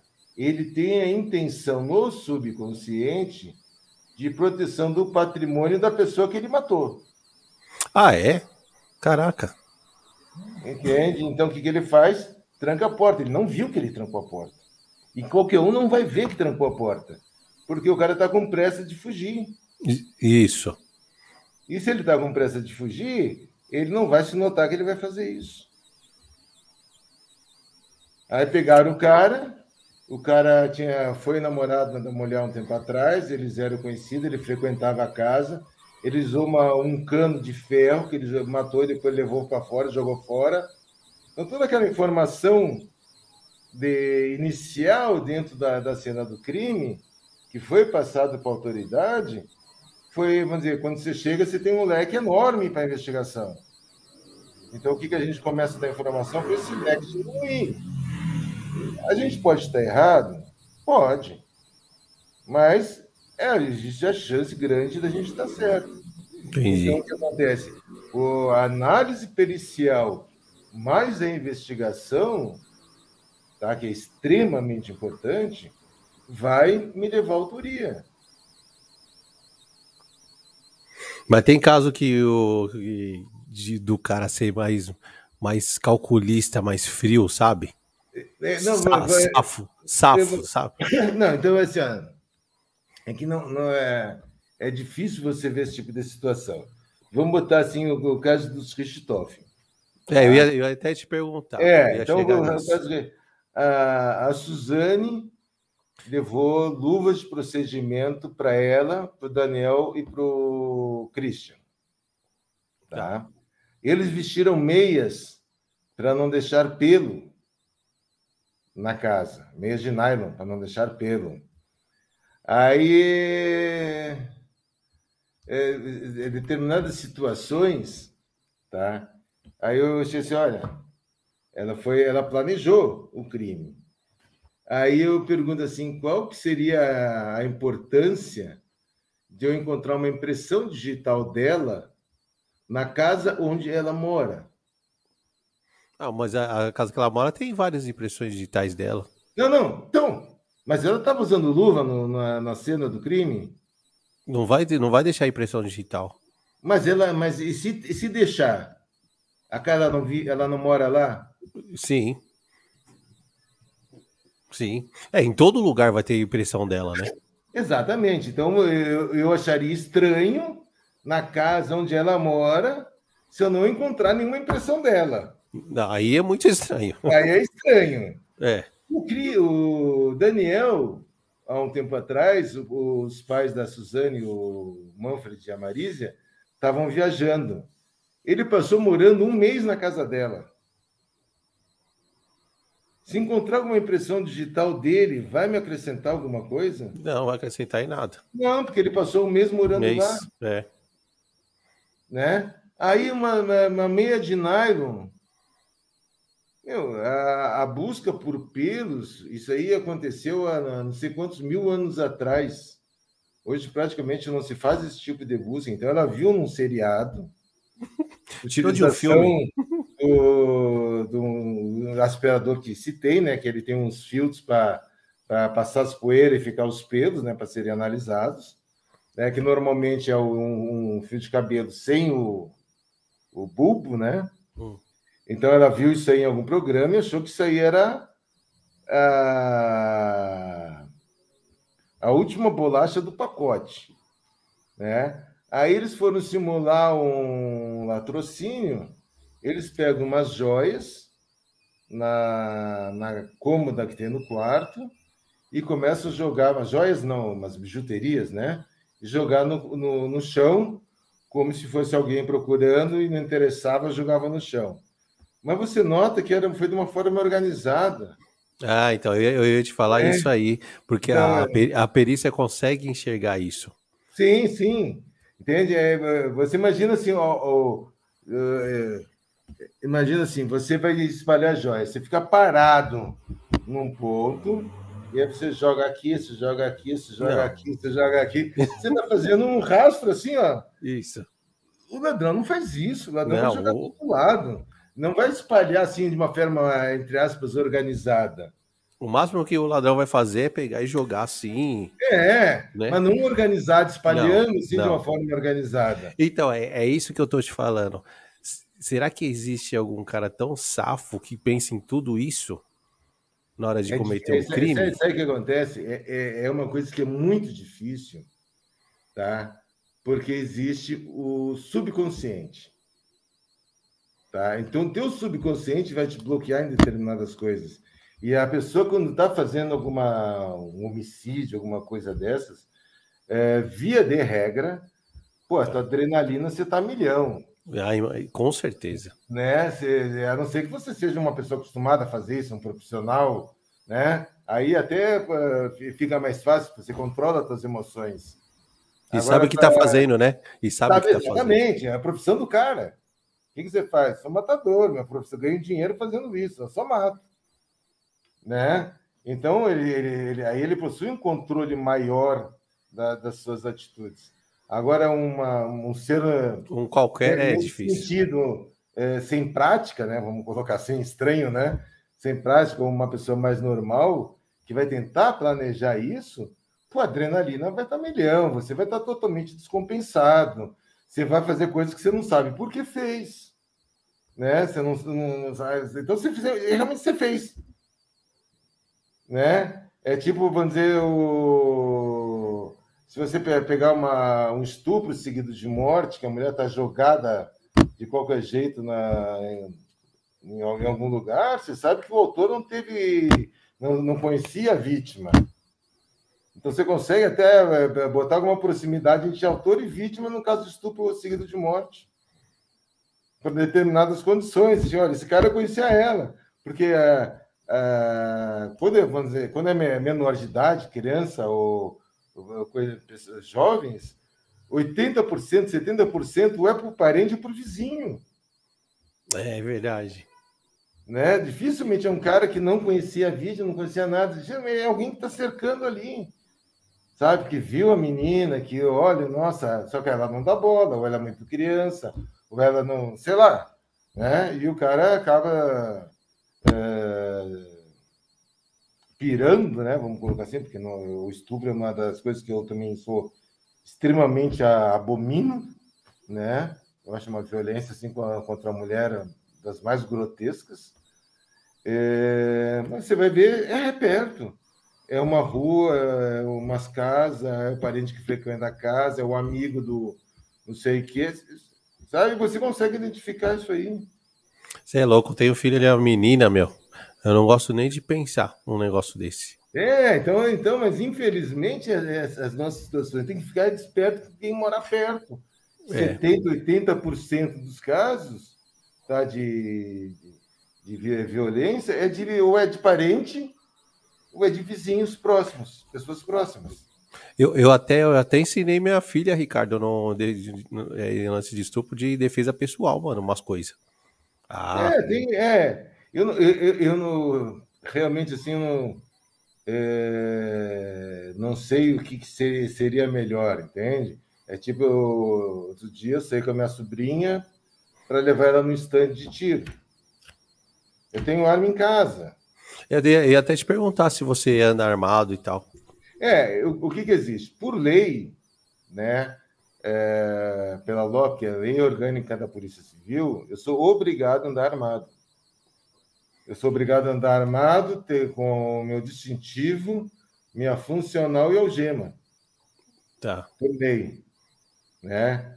É claro. Você pode dar, você pode dar, é, você pode dar é, voz de prisão para qualquer um. Sim, com certeza né? Porque fica assim, o cidadão comum, cidadão comum, diante de uma situação de flagrante, ele pode é, intervir. Tá. Cidadão comum. O policial tem obrigação de intervir. Numa situação de flagrante, vamos dizer, o, um cara ah, é, com outro. eu entendi. É, é, verdade, porque senão quem paga é o policial, né? O policial, é, o policial pode ser até preso. Mudar, porque existe a chamada prevaricação, que é você deixar de exercer. De exercer. É isso mesmo. Né? Você pode então, ser preso, né? É, né? Não, não sei se chega à prisão, mas vai ter, vai ter alguma sanção, alguma, alguma coisa de pena, o cara vai ter ou vai pegar uma suspensão. É claro, se for reincidente, pode dar alguma coisa maior, mas o, alguma pena o cara vai ter. Entende? Porque o policial tem que, tem que agir, tem a obrigação de intervir. Né? E o policial, a pessoa, o cidadão comum, pode, né? mas não tem obrigação. O policial não, o policial tem obrigação de agir. Entendi. Então, é uma situação um pouco diferente. Ô, ô Rick, voltando no. Como a gente meio que deu uma passada. Meu, como que foi para você lá é, trabalhar no caso lá da Suzane? É, é que assim, ó, o, o, caso da Suzane foi uma, uma coisa assim um pouco atípica, né? Tá. O que, que acontece? Na época, é, os celulares estavam começando a entrar no, então, no ano 2002 já tinha celular, mas não era aquilo que, que nem hoje, que hoje o celular faz tudo, fotografa, fala, sabe? Eu, antigamente o telefone era para falar e as baterias consumiam muito. Então, algumas eu acho que o, eu acho que esse, esse tempo aí era os Baby, né? Baby da Telesp. Lembra dos Baby? Ah, não lembro, não lembro. Eu sei que eram é, os azulzinhos, pequenininhos. É, eu, eu assim. me lembro que eram caros. Tá? Era caro as ligações, é caro o aparelho. E a... Não tinha nem chip. Eu acho que não. Não, né? tinha, não tinha nem chip essa Eu acho que não. Aí o que acontece? A gente estava longe pra caramba, a gente tinha trabalhado a noite inteira, sem parar. Certo. Aí vem aquelas mensagens, né? Putz. Extremamente resumidas. Olha, um casal morto dentro de casa, rua tal. Era é. a mensagem que passaram por telefone para a delegada. Então a gente, putz, eram seis, isso aí era seis e meia da manhã, a gente estava é, no fundão da Zona Sul. Nossa, velho. Parelheiros. E aí né, nós estávamos atendendo um local, terminamos, a equipe veio rápida para a região do habitável, né, mais próxima do centro. E aí a gente passou lá na, na casa, né? Você sabe, vamos ver se dá para chutar para a equipe do dia, né? Que o pessoal vai estar entrando, descansado. Isso aí eram sete e meia da manhã. Chega lá, tá a imprensa na porta. Nossa, já estava lotado já. É, já tinha os caminhões da imprensa lá. E disse, putz, ferrou. Eu, eu falei assim, ó, pelo, pela casa que eu vi, assim, ó, antes da meio-dia a gente esquece, né? Vão ficar aí vão ficar aí, não, não nem tenho a esperança de ir embora antes do meio-dia. E cansado, eu né? De, eu saí de lá, eram 5 horas da tarde. Meu Deus. Virado, é, né? Virado. Virado, tinha 24 horas, mais quase mais 12, né? Mais 10 horas.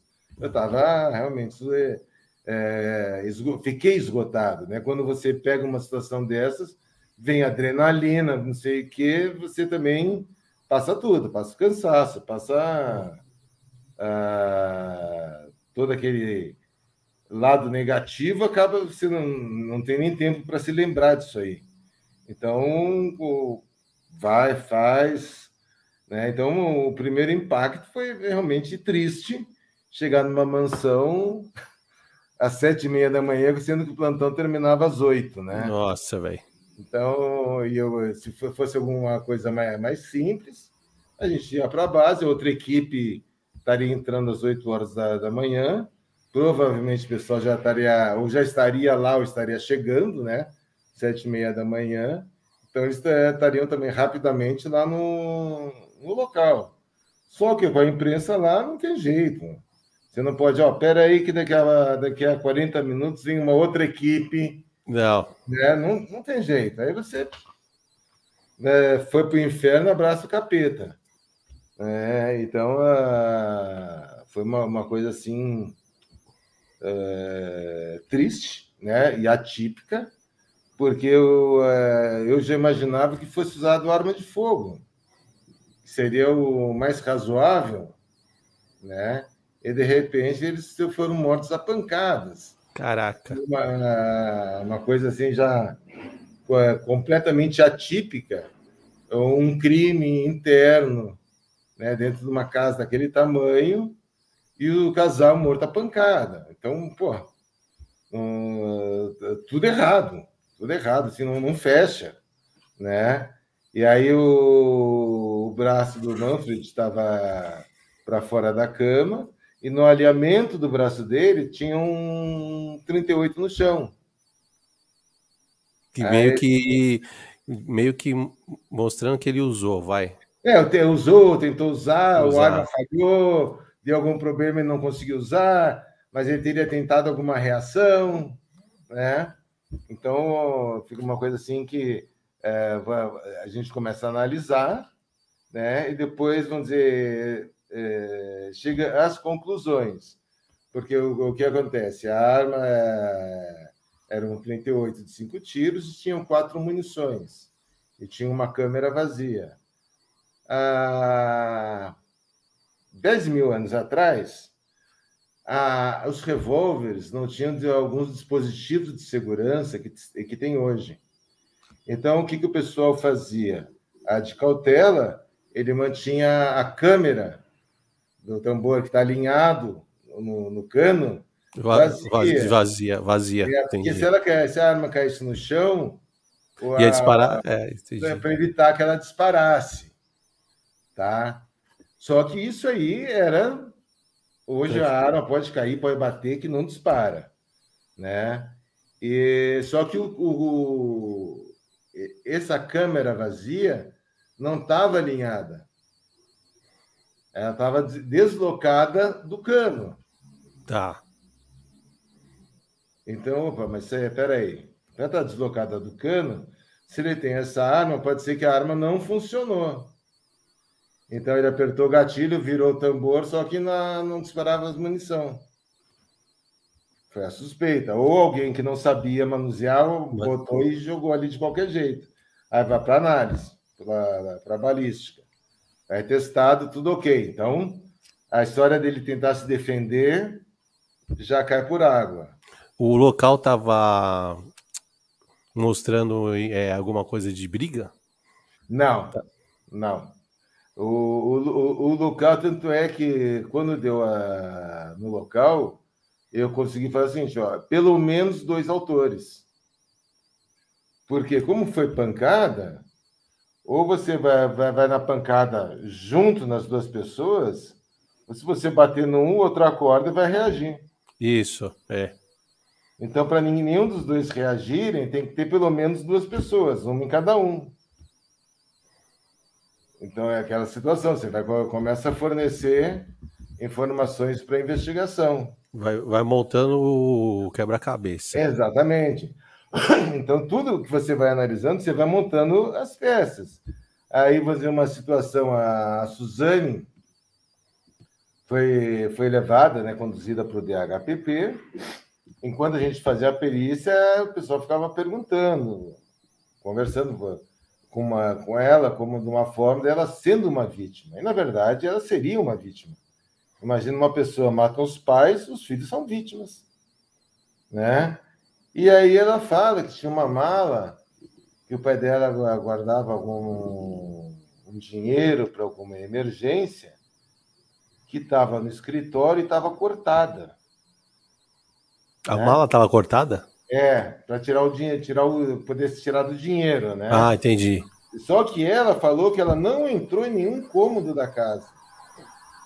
Ela olhou da entrada da casa, ela viu a situação e saiu. Né? E aí o pessoal do DHPP começa a me ligar. Ó, oh, tem a tal pasta? Tem. Vou ver lá. Aí ela sabia, vamos dizer, na pasta que tinha uh, para alguma emergência, tipo assim, 7 mil euros, 5 mil dólares, não sei quantos mil reais, eu sabia com precisão a quantidade de, de cada moeda que tinha na pasta. Já estava de olho. É. Tava de olho já. É, não é que quando tirou ela deu para ver, né? Hum. E aí, aí a, a, pasta, a parte do corte da pasta, estava para o chão. Uhum. Então, se alguém chegasse na pasta, como eu fui, eu não vi o corte, porque estava do outro lado. Aí eu levantei a pasta para analisar, para ver o corte. Também não deu para ver, porque o, o couro da pasta ele não foi cortado de uma forma 90 graus, ele foi cortado quase na vertical com a faca. E cortou o couro que o, o couro eh, levantando. Ele se pasta, juntou, ele se juntou. Ficava juntado. Aí, para ver o corte, você tinha que apertar as laterais da pasta e aí, e aí, aí ele ia fazer isso. É. é, aí você via que estava cortada.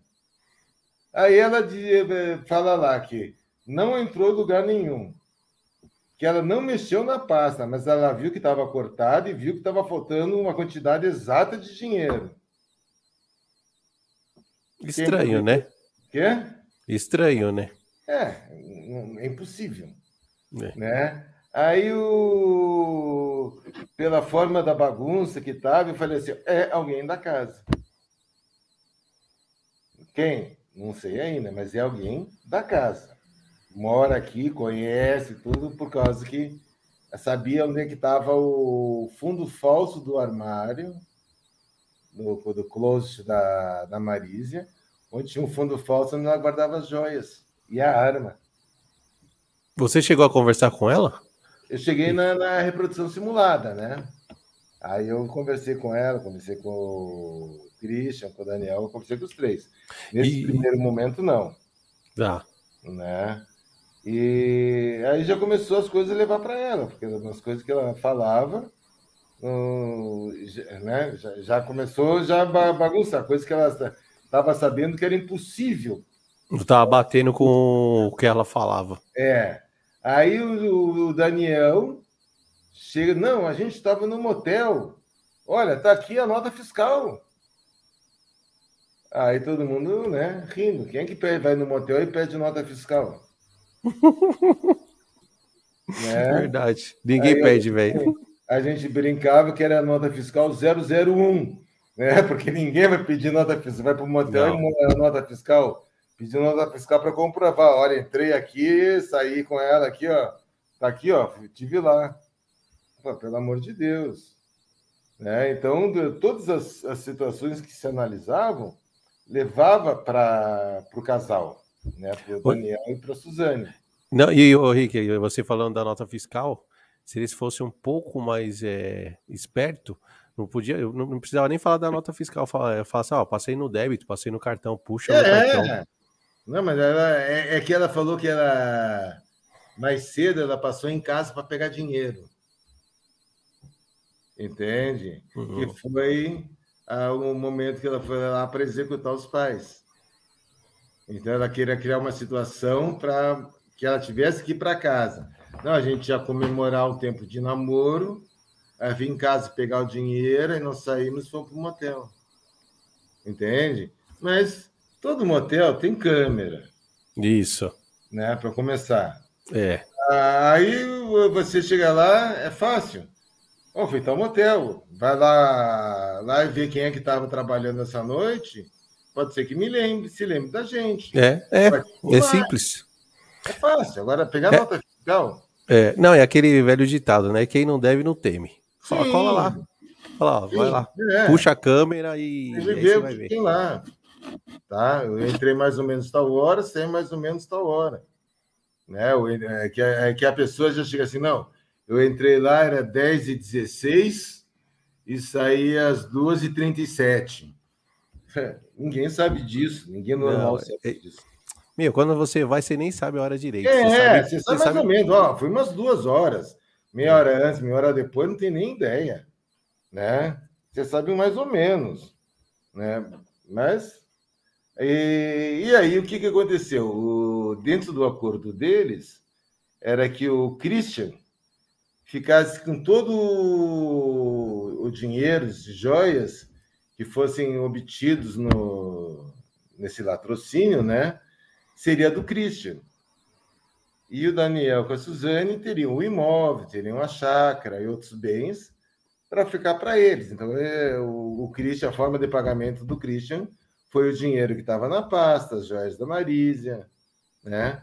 Aí o, o, Christian, o Christian era o, o irmão, né? O irmão do Daniel. É. Aí o Christian, como é muito esperto, ele no dia seguinte foi nessas lojas de venda de, de carros usados, né? Revenda de, de carros, no mesmo bairro, na mesma área do distrito do 27DP, que é Campo Belo, entrou numa loja com um amigo, viu uma moto 1100, gostou. E comprou, e comprou à vista. Comprou à vista em dinheiro, em euro, dólar, não sei o quê. Né, bem discreto, e chega e fala o seguinte: olha, eu estou pagando tudo, mas a, no, a, moto vai no nome desse meu amigo, não vai no meu, não. É. Mano, essas coisas aí que, que eu não acredito, velho. Que eu falo é. assim, mano, eu falo, o ser humano é muito burro. É que nem, é. é que nem quando você vê esses assaltos a banco e os caras no outro dia estão comprando lancha. É. Jet ski, tudo à vista. Aí você fala, mano. Não, e, o pior é que ainda ele, ele ainda foi comprar na mesma área do, do mesmo distrito onde ele, mataram os pais Não, da é... Suzane. Aí o que aconteceu? O cara ligou para o distrito, olha, tem um cara aqui meio estranho, cara é, meio cara meio de doidão, cheio das tatuagens, pagando uma moto à vista, em dólar e euro, e não sei o que mais, botando a moto no nome do, de um parceiro dele. Ixi, né? Já era. Aí os polícia botou ele na, na situação. Né? Então, ó, de onde ele, um cara desse trabalha, faz o quê? Aparecer com, com tudo com isso. Com euro. Em, em espécie, né? Aí, se ele fosse, não, vou comprar lá na ZL. Né? Aí, pô. Um não, e outra, qual que, qual que é a necessidade de, ter, de comprar essa bosta? Né? É. É, então, é umas coisas que não dá para entender. Não, exato, não tem, não tem, não tem. Sabe? Aí o cara vai querer a, a, na época era a maior moto que tinha, sabe? Uma 1100, não sei o que. Não, o cara né, certamente andava de, de mobilete ou de bicicleta ou sei lá o que. O cara pega e vai querer comprar uma moto mais top que tinha na época. Em espécie ainda. Ninguém em compra em espécie. Ninguém compra em espécie Ninguém hoje. faz mano. isso. Não, e ainda manda botar no nome do parceiro. Tá? Quer dizer, tudo errado. Quis, então, queria for... ser pego. Queria ser pego. Queria ser pego, exatamente. Se o cara tá, tá meio consciente, tá? Ele vai esperar uma semana, 15 dias, vai lá ver, olha, vou parcelar em, em algumas vezes, faço nota promissória, vou não sei o quê, ou cheque de um amigo, sabe? Sei lá. Meu, se o cara é, é esperto, o cara nem fica mais para aquele, aqueles lados. Sim, sim, com o cara, certeza. O, o cara, o cara viaja, o cara viaja, o cara vai para outro estado. Enfim. É, da linha. Mas, então, mas isso que foi um crime planejado. É, foi, foi, foi bastante bem planejado esse crime. É, então, mas é aquela situação. O, o, o crime é bem planejado, uma pessoa que tinha, é, vamos colocar assim, conhecimento, hum. uma, um estudante de direito, que tinha acesso à informação via TV a cabo, internet, não sei o quê, e comete um, um, crime de uma forma tão ridícula. Se, é por isso... se eles tivessem entrado na casa, desse um tiro em cada um e tivessem fugido, sem mexer em nada, sem fazer nada, ia ser muito mais difícil do que o que eles fizeram. Tentar simular. Precisa. Cada vez que cada coisa que eles mexiam, tá tentando uma simulação, para nós era uma coisa grotesca. Não, era uma prova, né? É, não, mas é, é, é, uma, mas é uma prova que é, você consegue definir que é, é, aproximar o fato deles. Entende? Eu, eu falo assim, ó, o perito é treinado para ver o que os outros não enxergam. E, e, e, e é só uma, uma coisinha para mim que ele pode me dar tanta informação. Você Entendi. vê uma, uma gota, uma, um gotejamento de sangue no chão, para ti, olha, uma gota de sangue, para mim aquilo ali é uma evidência. Primeiro eu vou examinar aquela gota, eu vou te dizer mais ou menos a que altura que essa gota pingou. É. Aí eu vou te dizer se essa pessoa estava parada, se estava caminhando, se estava correndo, se foi em função de alguma lesão que ela teve. Né? Por isso, que, por isso só olhando. Por isso que você falou que aí entra muito o, o consciente, né? Sim, exatamente. Mas então, que aí... não deixa, não deixa, não deixa a pessoa é, pensar direito. Não, não deixa. O subconsciente domina. Subconsciente. Você, subconsciente. Você está você tá no. Você acha que você está comandando, mas na verdade você está dominado. Sabe? Teu subconsciente toma conta da, das coisas. E por mais que você ache assim, olha, eu vou fazer isso para disfarçar, meu, você está dando elemento para ser analisado. E como que foi o Rick a conversa com os três? É, é que ficou assim, ó, para essa parte da, da conversa com eles, a da, dentro da investigação, a gente fica um pouco à parte, hum. porque é uma, é uma, uma, coisa assim de o pessoal acaba. Uh, cada um tem um, um, uma pessoa se é, questionada, se reúne, troca as informações, vai de novo, ou às vezes troca o investigador que está no 1 vai para o 2, que está no 2 vai para o 3, eles trocam, com, ah, conversam tá. e trocam. Né? Então você começa a pegar pontos de divergência, que um falou que está falando diferente o outro. Então você começa a é, juntar prova. Daqui a pouco, na hora que você começa a apertar, é, tipo, olha, você está mentindo por isso, por isso, porque eles me falaram isso, isso, isso, você está tá falando num bate. Então são técnicas de investigação. Né? Com relação à participação dentro da reprodução simulada, que foi conversado com cada um em separado, uhum. né? que a gente tinha que ver a participação de cada um. Né? Então, o que acontece? Muito provavelmente, a gente achava de pelo menos duas pessoas no quarto, não se sabia se seriam só eles dois ou teria mais alguma pessoa inicialmente, né? e que provavelmente a Suzane não estaria presenciando esse tipo de ação.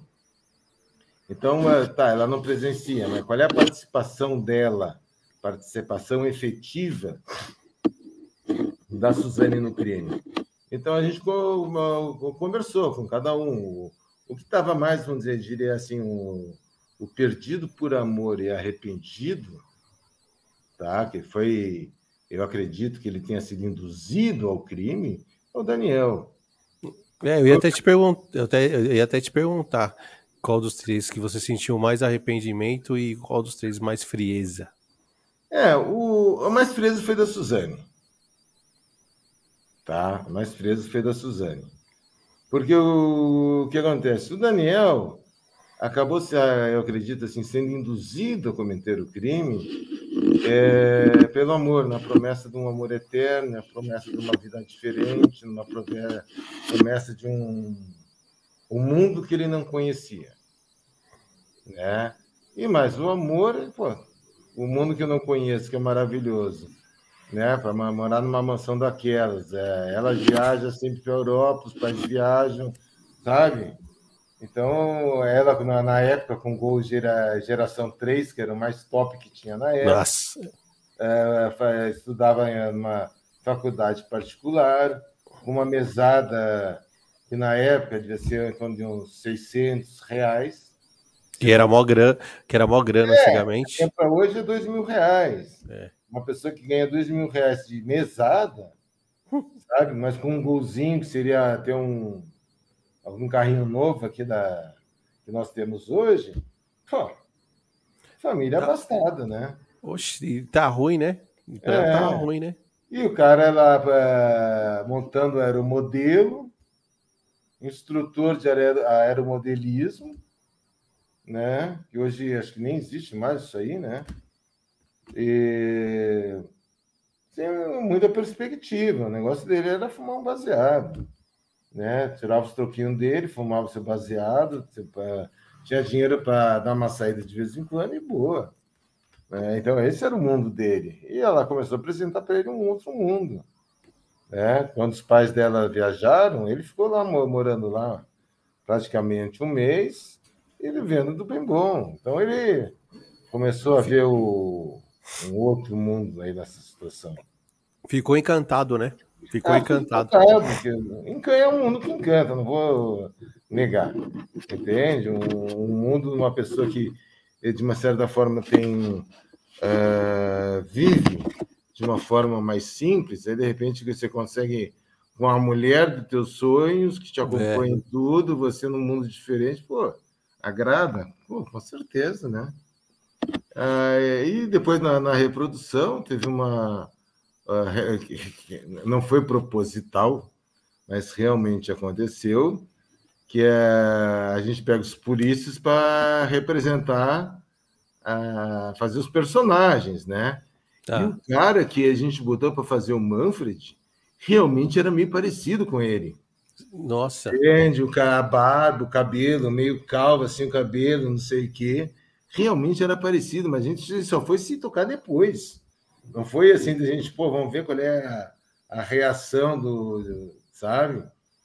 É, aí ele está ali fazendo a representação, é ele, é ele, é ele sabe? Ele, o, o, o subconsciente levou ele de volta para a cena. Ele estava vendo o Manfred na cama. Caraca, meu. Sabe?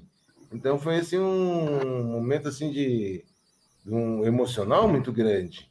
E ele ficou totalmente abalado.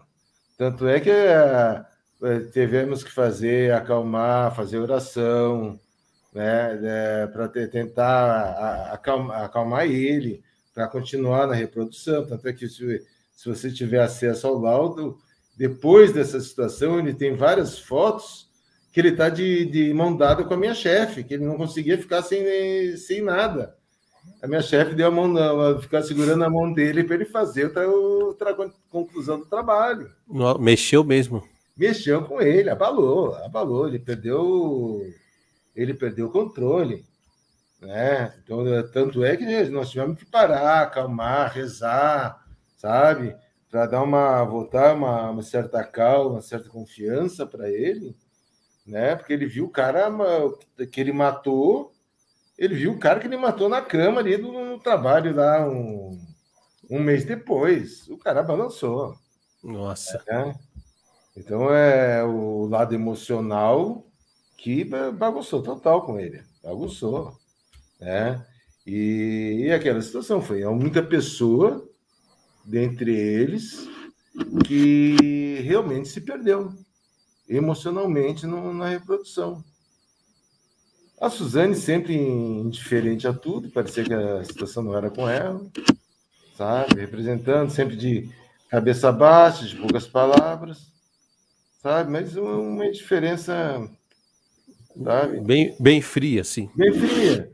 E uma, uma coisa assim que chamou a atenção no dia é que a, o pessoal lá fazendo pergunta lá, querendo saber a respeito dos pais, do crime, e ela só queria saber de abraço e beijinho com o Daniel, dentro da delegacia. Nossa, mano. Tá. Aí você diz assim, pô, mataram teu pai, mataram tua mãe, você quer ficar dando beijinho no namorado. Quer ficar mais. Pô, pelo amor de Deus, você não. Sabe, não, não, a morte do teu pai não tá te abalando em nada. Sabe? Você só consegue ver o teu namorado para dar uns beijinhos nele.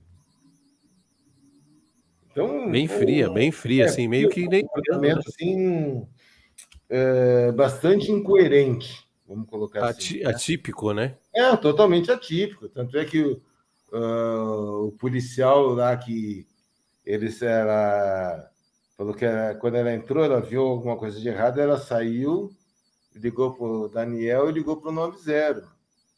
Os policiais entraram na casa e viram o casal morto ali em cima. E aí o casal, o casal, o policial, meio assim, constrangido de como dar notícia para ela. Chega assim para pô, mataram teus pais, teus pais estão mortos lá na, na cama, no quarto deles. Aí os caras foram assim, de repente eles, o policial fala para ela, ah, tá bom. Nossa. Tá bom. Sabe? Como mataram teus pais? Sabe? Não, não, não dá, você não perde o equilíbrio, você não solta uma é. lágrima, você não, não desmaia, não afrouxa as pernas, não. não, não é. É, se fosse uma é. pessoa normal, se fosse uma pessoa normal, tava louca no local. Sim, pode ter qualquer reação explosiva, né? Não, ah, tá bom, sabe? Não fecha, sabe? A, a indiferença com relação a tudo dela não fecha. Eu, eu costumo falar que ela deveria ter passado por uma avaliação psiquiátrica. Ah, com certeza.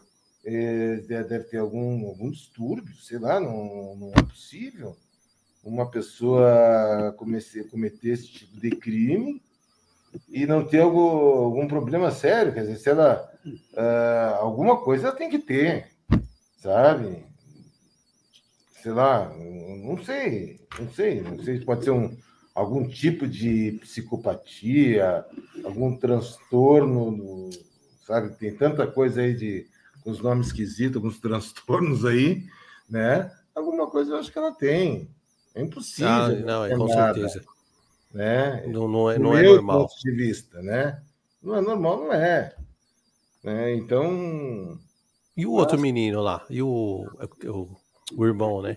O Andrés? O nome dela o, o Christian? O, Christian. O Christian manda o Daniel. É, na avaliação lá que vocês fizeram. Não, individual. O, o Christian, é que o Christian, o que, que acontece? É, ele foi um cara que foi enrolado. Entende? Ó, quer matar, ganhar uma graninha boa? Só matar uma pessoa, a gente vai lá, mata. Não vai dar problema nenhum, porque a, a, a filha dos caras que está junto com a gente, né? Então ele foi induzido por uma questão financeira. Né? Ó, ela vai dizer, ó, minha mãe tem, tem umas joias, meu pai tem os dinheiro, tudo isso aí você já pega que é teu, né? A tua parte. O cara fazia o que da vida? Não fazia nada. Aí vai ganhar um, não sei quantos mil dólares, mil, mil euros, não sei quantos reais. Não. Ele foi eh, conversado. Aí tá o irmão dele, vai o irmão junto na, na, nessa situação, né? Foi, não, não sabia nem o que estava fazendo direito, né? Eu, no meu, no meu ponto de vista, a, a Suzane é maquiavélica.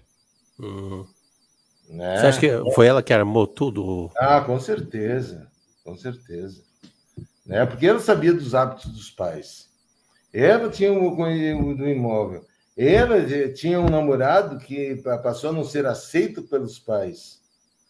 Porque os pais, de repente, estavam aceitando, aceitando, de repente parou de aceitar, porque, tipo assim, qual é o futuro que a minha filha vai ter para um cara que não estuda, que o, o trabalho dele é, era o modelismo. É, então, os pais dela começaram a ficar contra ela, contra esse relacionamento, que já estava durando já algum tempo, né? E a forma mais fácil de acabar com esse problema é, é, se, é, é se livrando, né? Se livra deles. A gente vai ter dinheiro, meus pais têm bastante dinheiro, vai ter seguro, talvez seguro de vida, não sei o que, não sei o que lá, a gente vai viver bem, né? Tem a casa, meu irmão não perturba a gente, pode morar junto. O Daniel era um herói para o Andrés, porque o pai dele tinha uma. O Manfred uma educação muito rígida. Hum. E o Daniel era o, o cara que fazia, deixava ele fazer as coisas erradas. Então deixava ele ir na Lan House até não sei que horas é, no joguinho. Ele montou tipo uma. alguma motinha, não sei se ciclomotor, mobilete, não sei o que, para o Andrés, para o Andrés ficar dando volta. Né? Então o Andrés tinha o Daniel como um ídolo, né? Como Entendi. O cara certinho de tudo. Ele pô, coisa mais maravilhosa morar ele, a Suzane e o Andrés junto. E o Andrés, é? Ganhou o é, Que era o parceirão, né? O, o Daniel era o parceirão do, do Andrés. Não ia ter incompatibilidade, problema de, de estarem juntos. Foi maravilha vende uma propriedade, tem grana aí há sei lá quanto tempo, né, para curtir. Nossa, que louco isso aí. É, o mundo tá muito louco. É, que é, o pior assim, ó, ela é o pior, porque ela era uma pessoa que tinha tudo na vida. É. Né? Não precisava de fazer Não nada disso, né? né? Então, se, se ela continuasse dentro do, da, do estudo dela, mais um pouco ela estava formada, ia ter a vida dela como ela queria, né? podia estar namorando ele, sabe? Que aí ela, está trabalhando com a vida dela, não depende dos pais, ela vive ah, é. o que ela quiser. Com, com certeza. Entende? O pai aceitando ou não, isso aí é questão de detalhe. Então, eu acredito né, dentro dessa situação. Agora, o...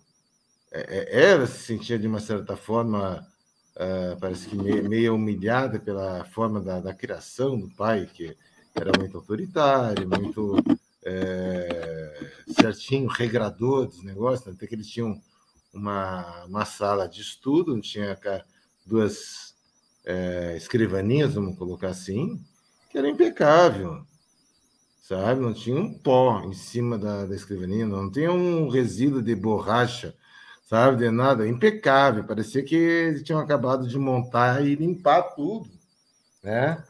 Então, quer dizer, e a casa toda era assim, sabe? Tudo impecável. Então, é, é a, a educação extremamente rígida para uma para a sociedade brasileira que não está muito aí com o pastel de nada. É. Né? É, a criação na Alemanha podia ser que fosse essa, seria normal. É, ele, é so, ele é sobrinho lá do, do Barão, né? Ele é sobrinho neto. Sobrinho neto. Do Barão von Richthofen, que da Primeira Guerra Mundial, que era o conhecido Barão Vermelho. É, por isso, por isso de, dessa educação, né? É, ele era, ele era uma, uma família tradicional alemã né? Tanto é que na, na porta da casa dele tinha árvore genealógica, né? Quer dizer, aquela tradição, tinha um brasão da, da família, né? O, tanto é que quando ele eh, deu a situação, eu fui atender a porta, era filha do, do cônsul da Alemanha, querendo saber o que, que tinha acontecido com ele. Entende? Pô, a filha do cônsul da Alemanha aí na, na casa, na, na minha casa aqui, para bater, para ver o que, que aconteceu. Não vai acontecer nunca. É. Né? Aí aconteceu lá na, na situação deles. Caramba. Louco. É. Então, é, aí você vê o, o, contato que ele tinha com o cônsul, né? O grau de, o grau de importância, né? Sim, e até, e até o conhecimento, ele devia ter algum contato.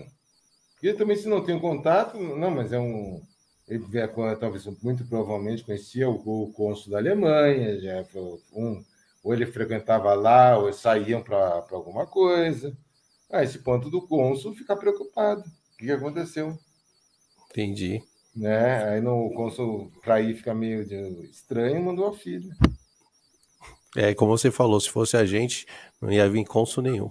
Não, é, é, o único cônsul que ia sair de casa era a geladeira. A isso. Né? É bem isso mesmo. Ô, Rick, é, eu quero agradecer é, pela presença aqui, deu nosso horário aqui. Foi bem pra caramba, gostei muito do nosso papo. Muitas histórias, hein? É, tem, tem bastante. Muitas histórias, quero agradecer muito aí pela sua presença.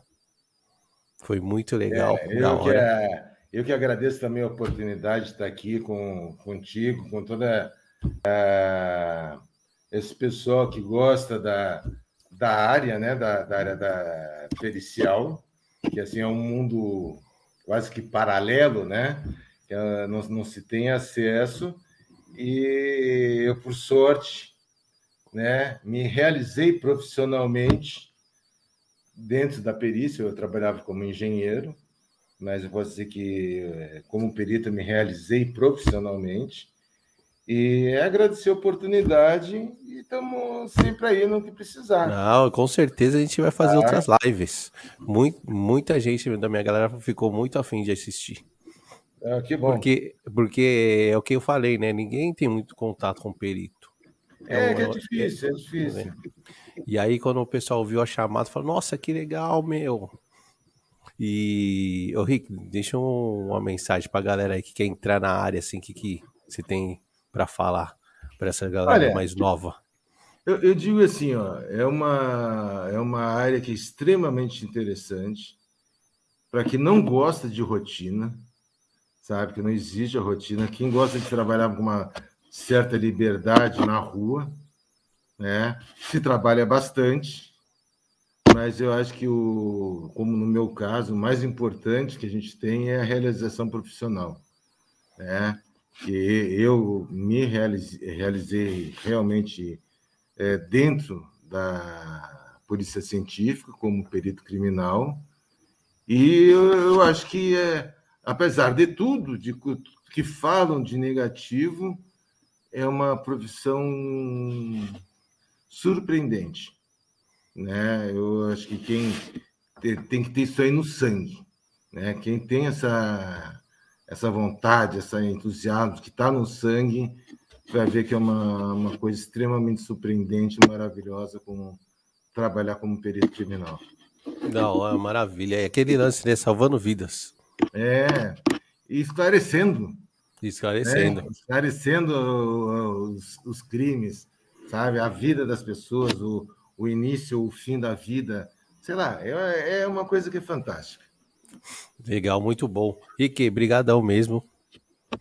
Foi muito da hora a nossa live e vamos fazer outras, hein? Vamos sim. Tá bom? Ah, é Beijo só a gente Black, vai marcar aí, hein? Abração aí. Abração, hein?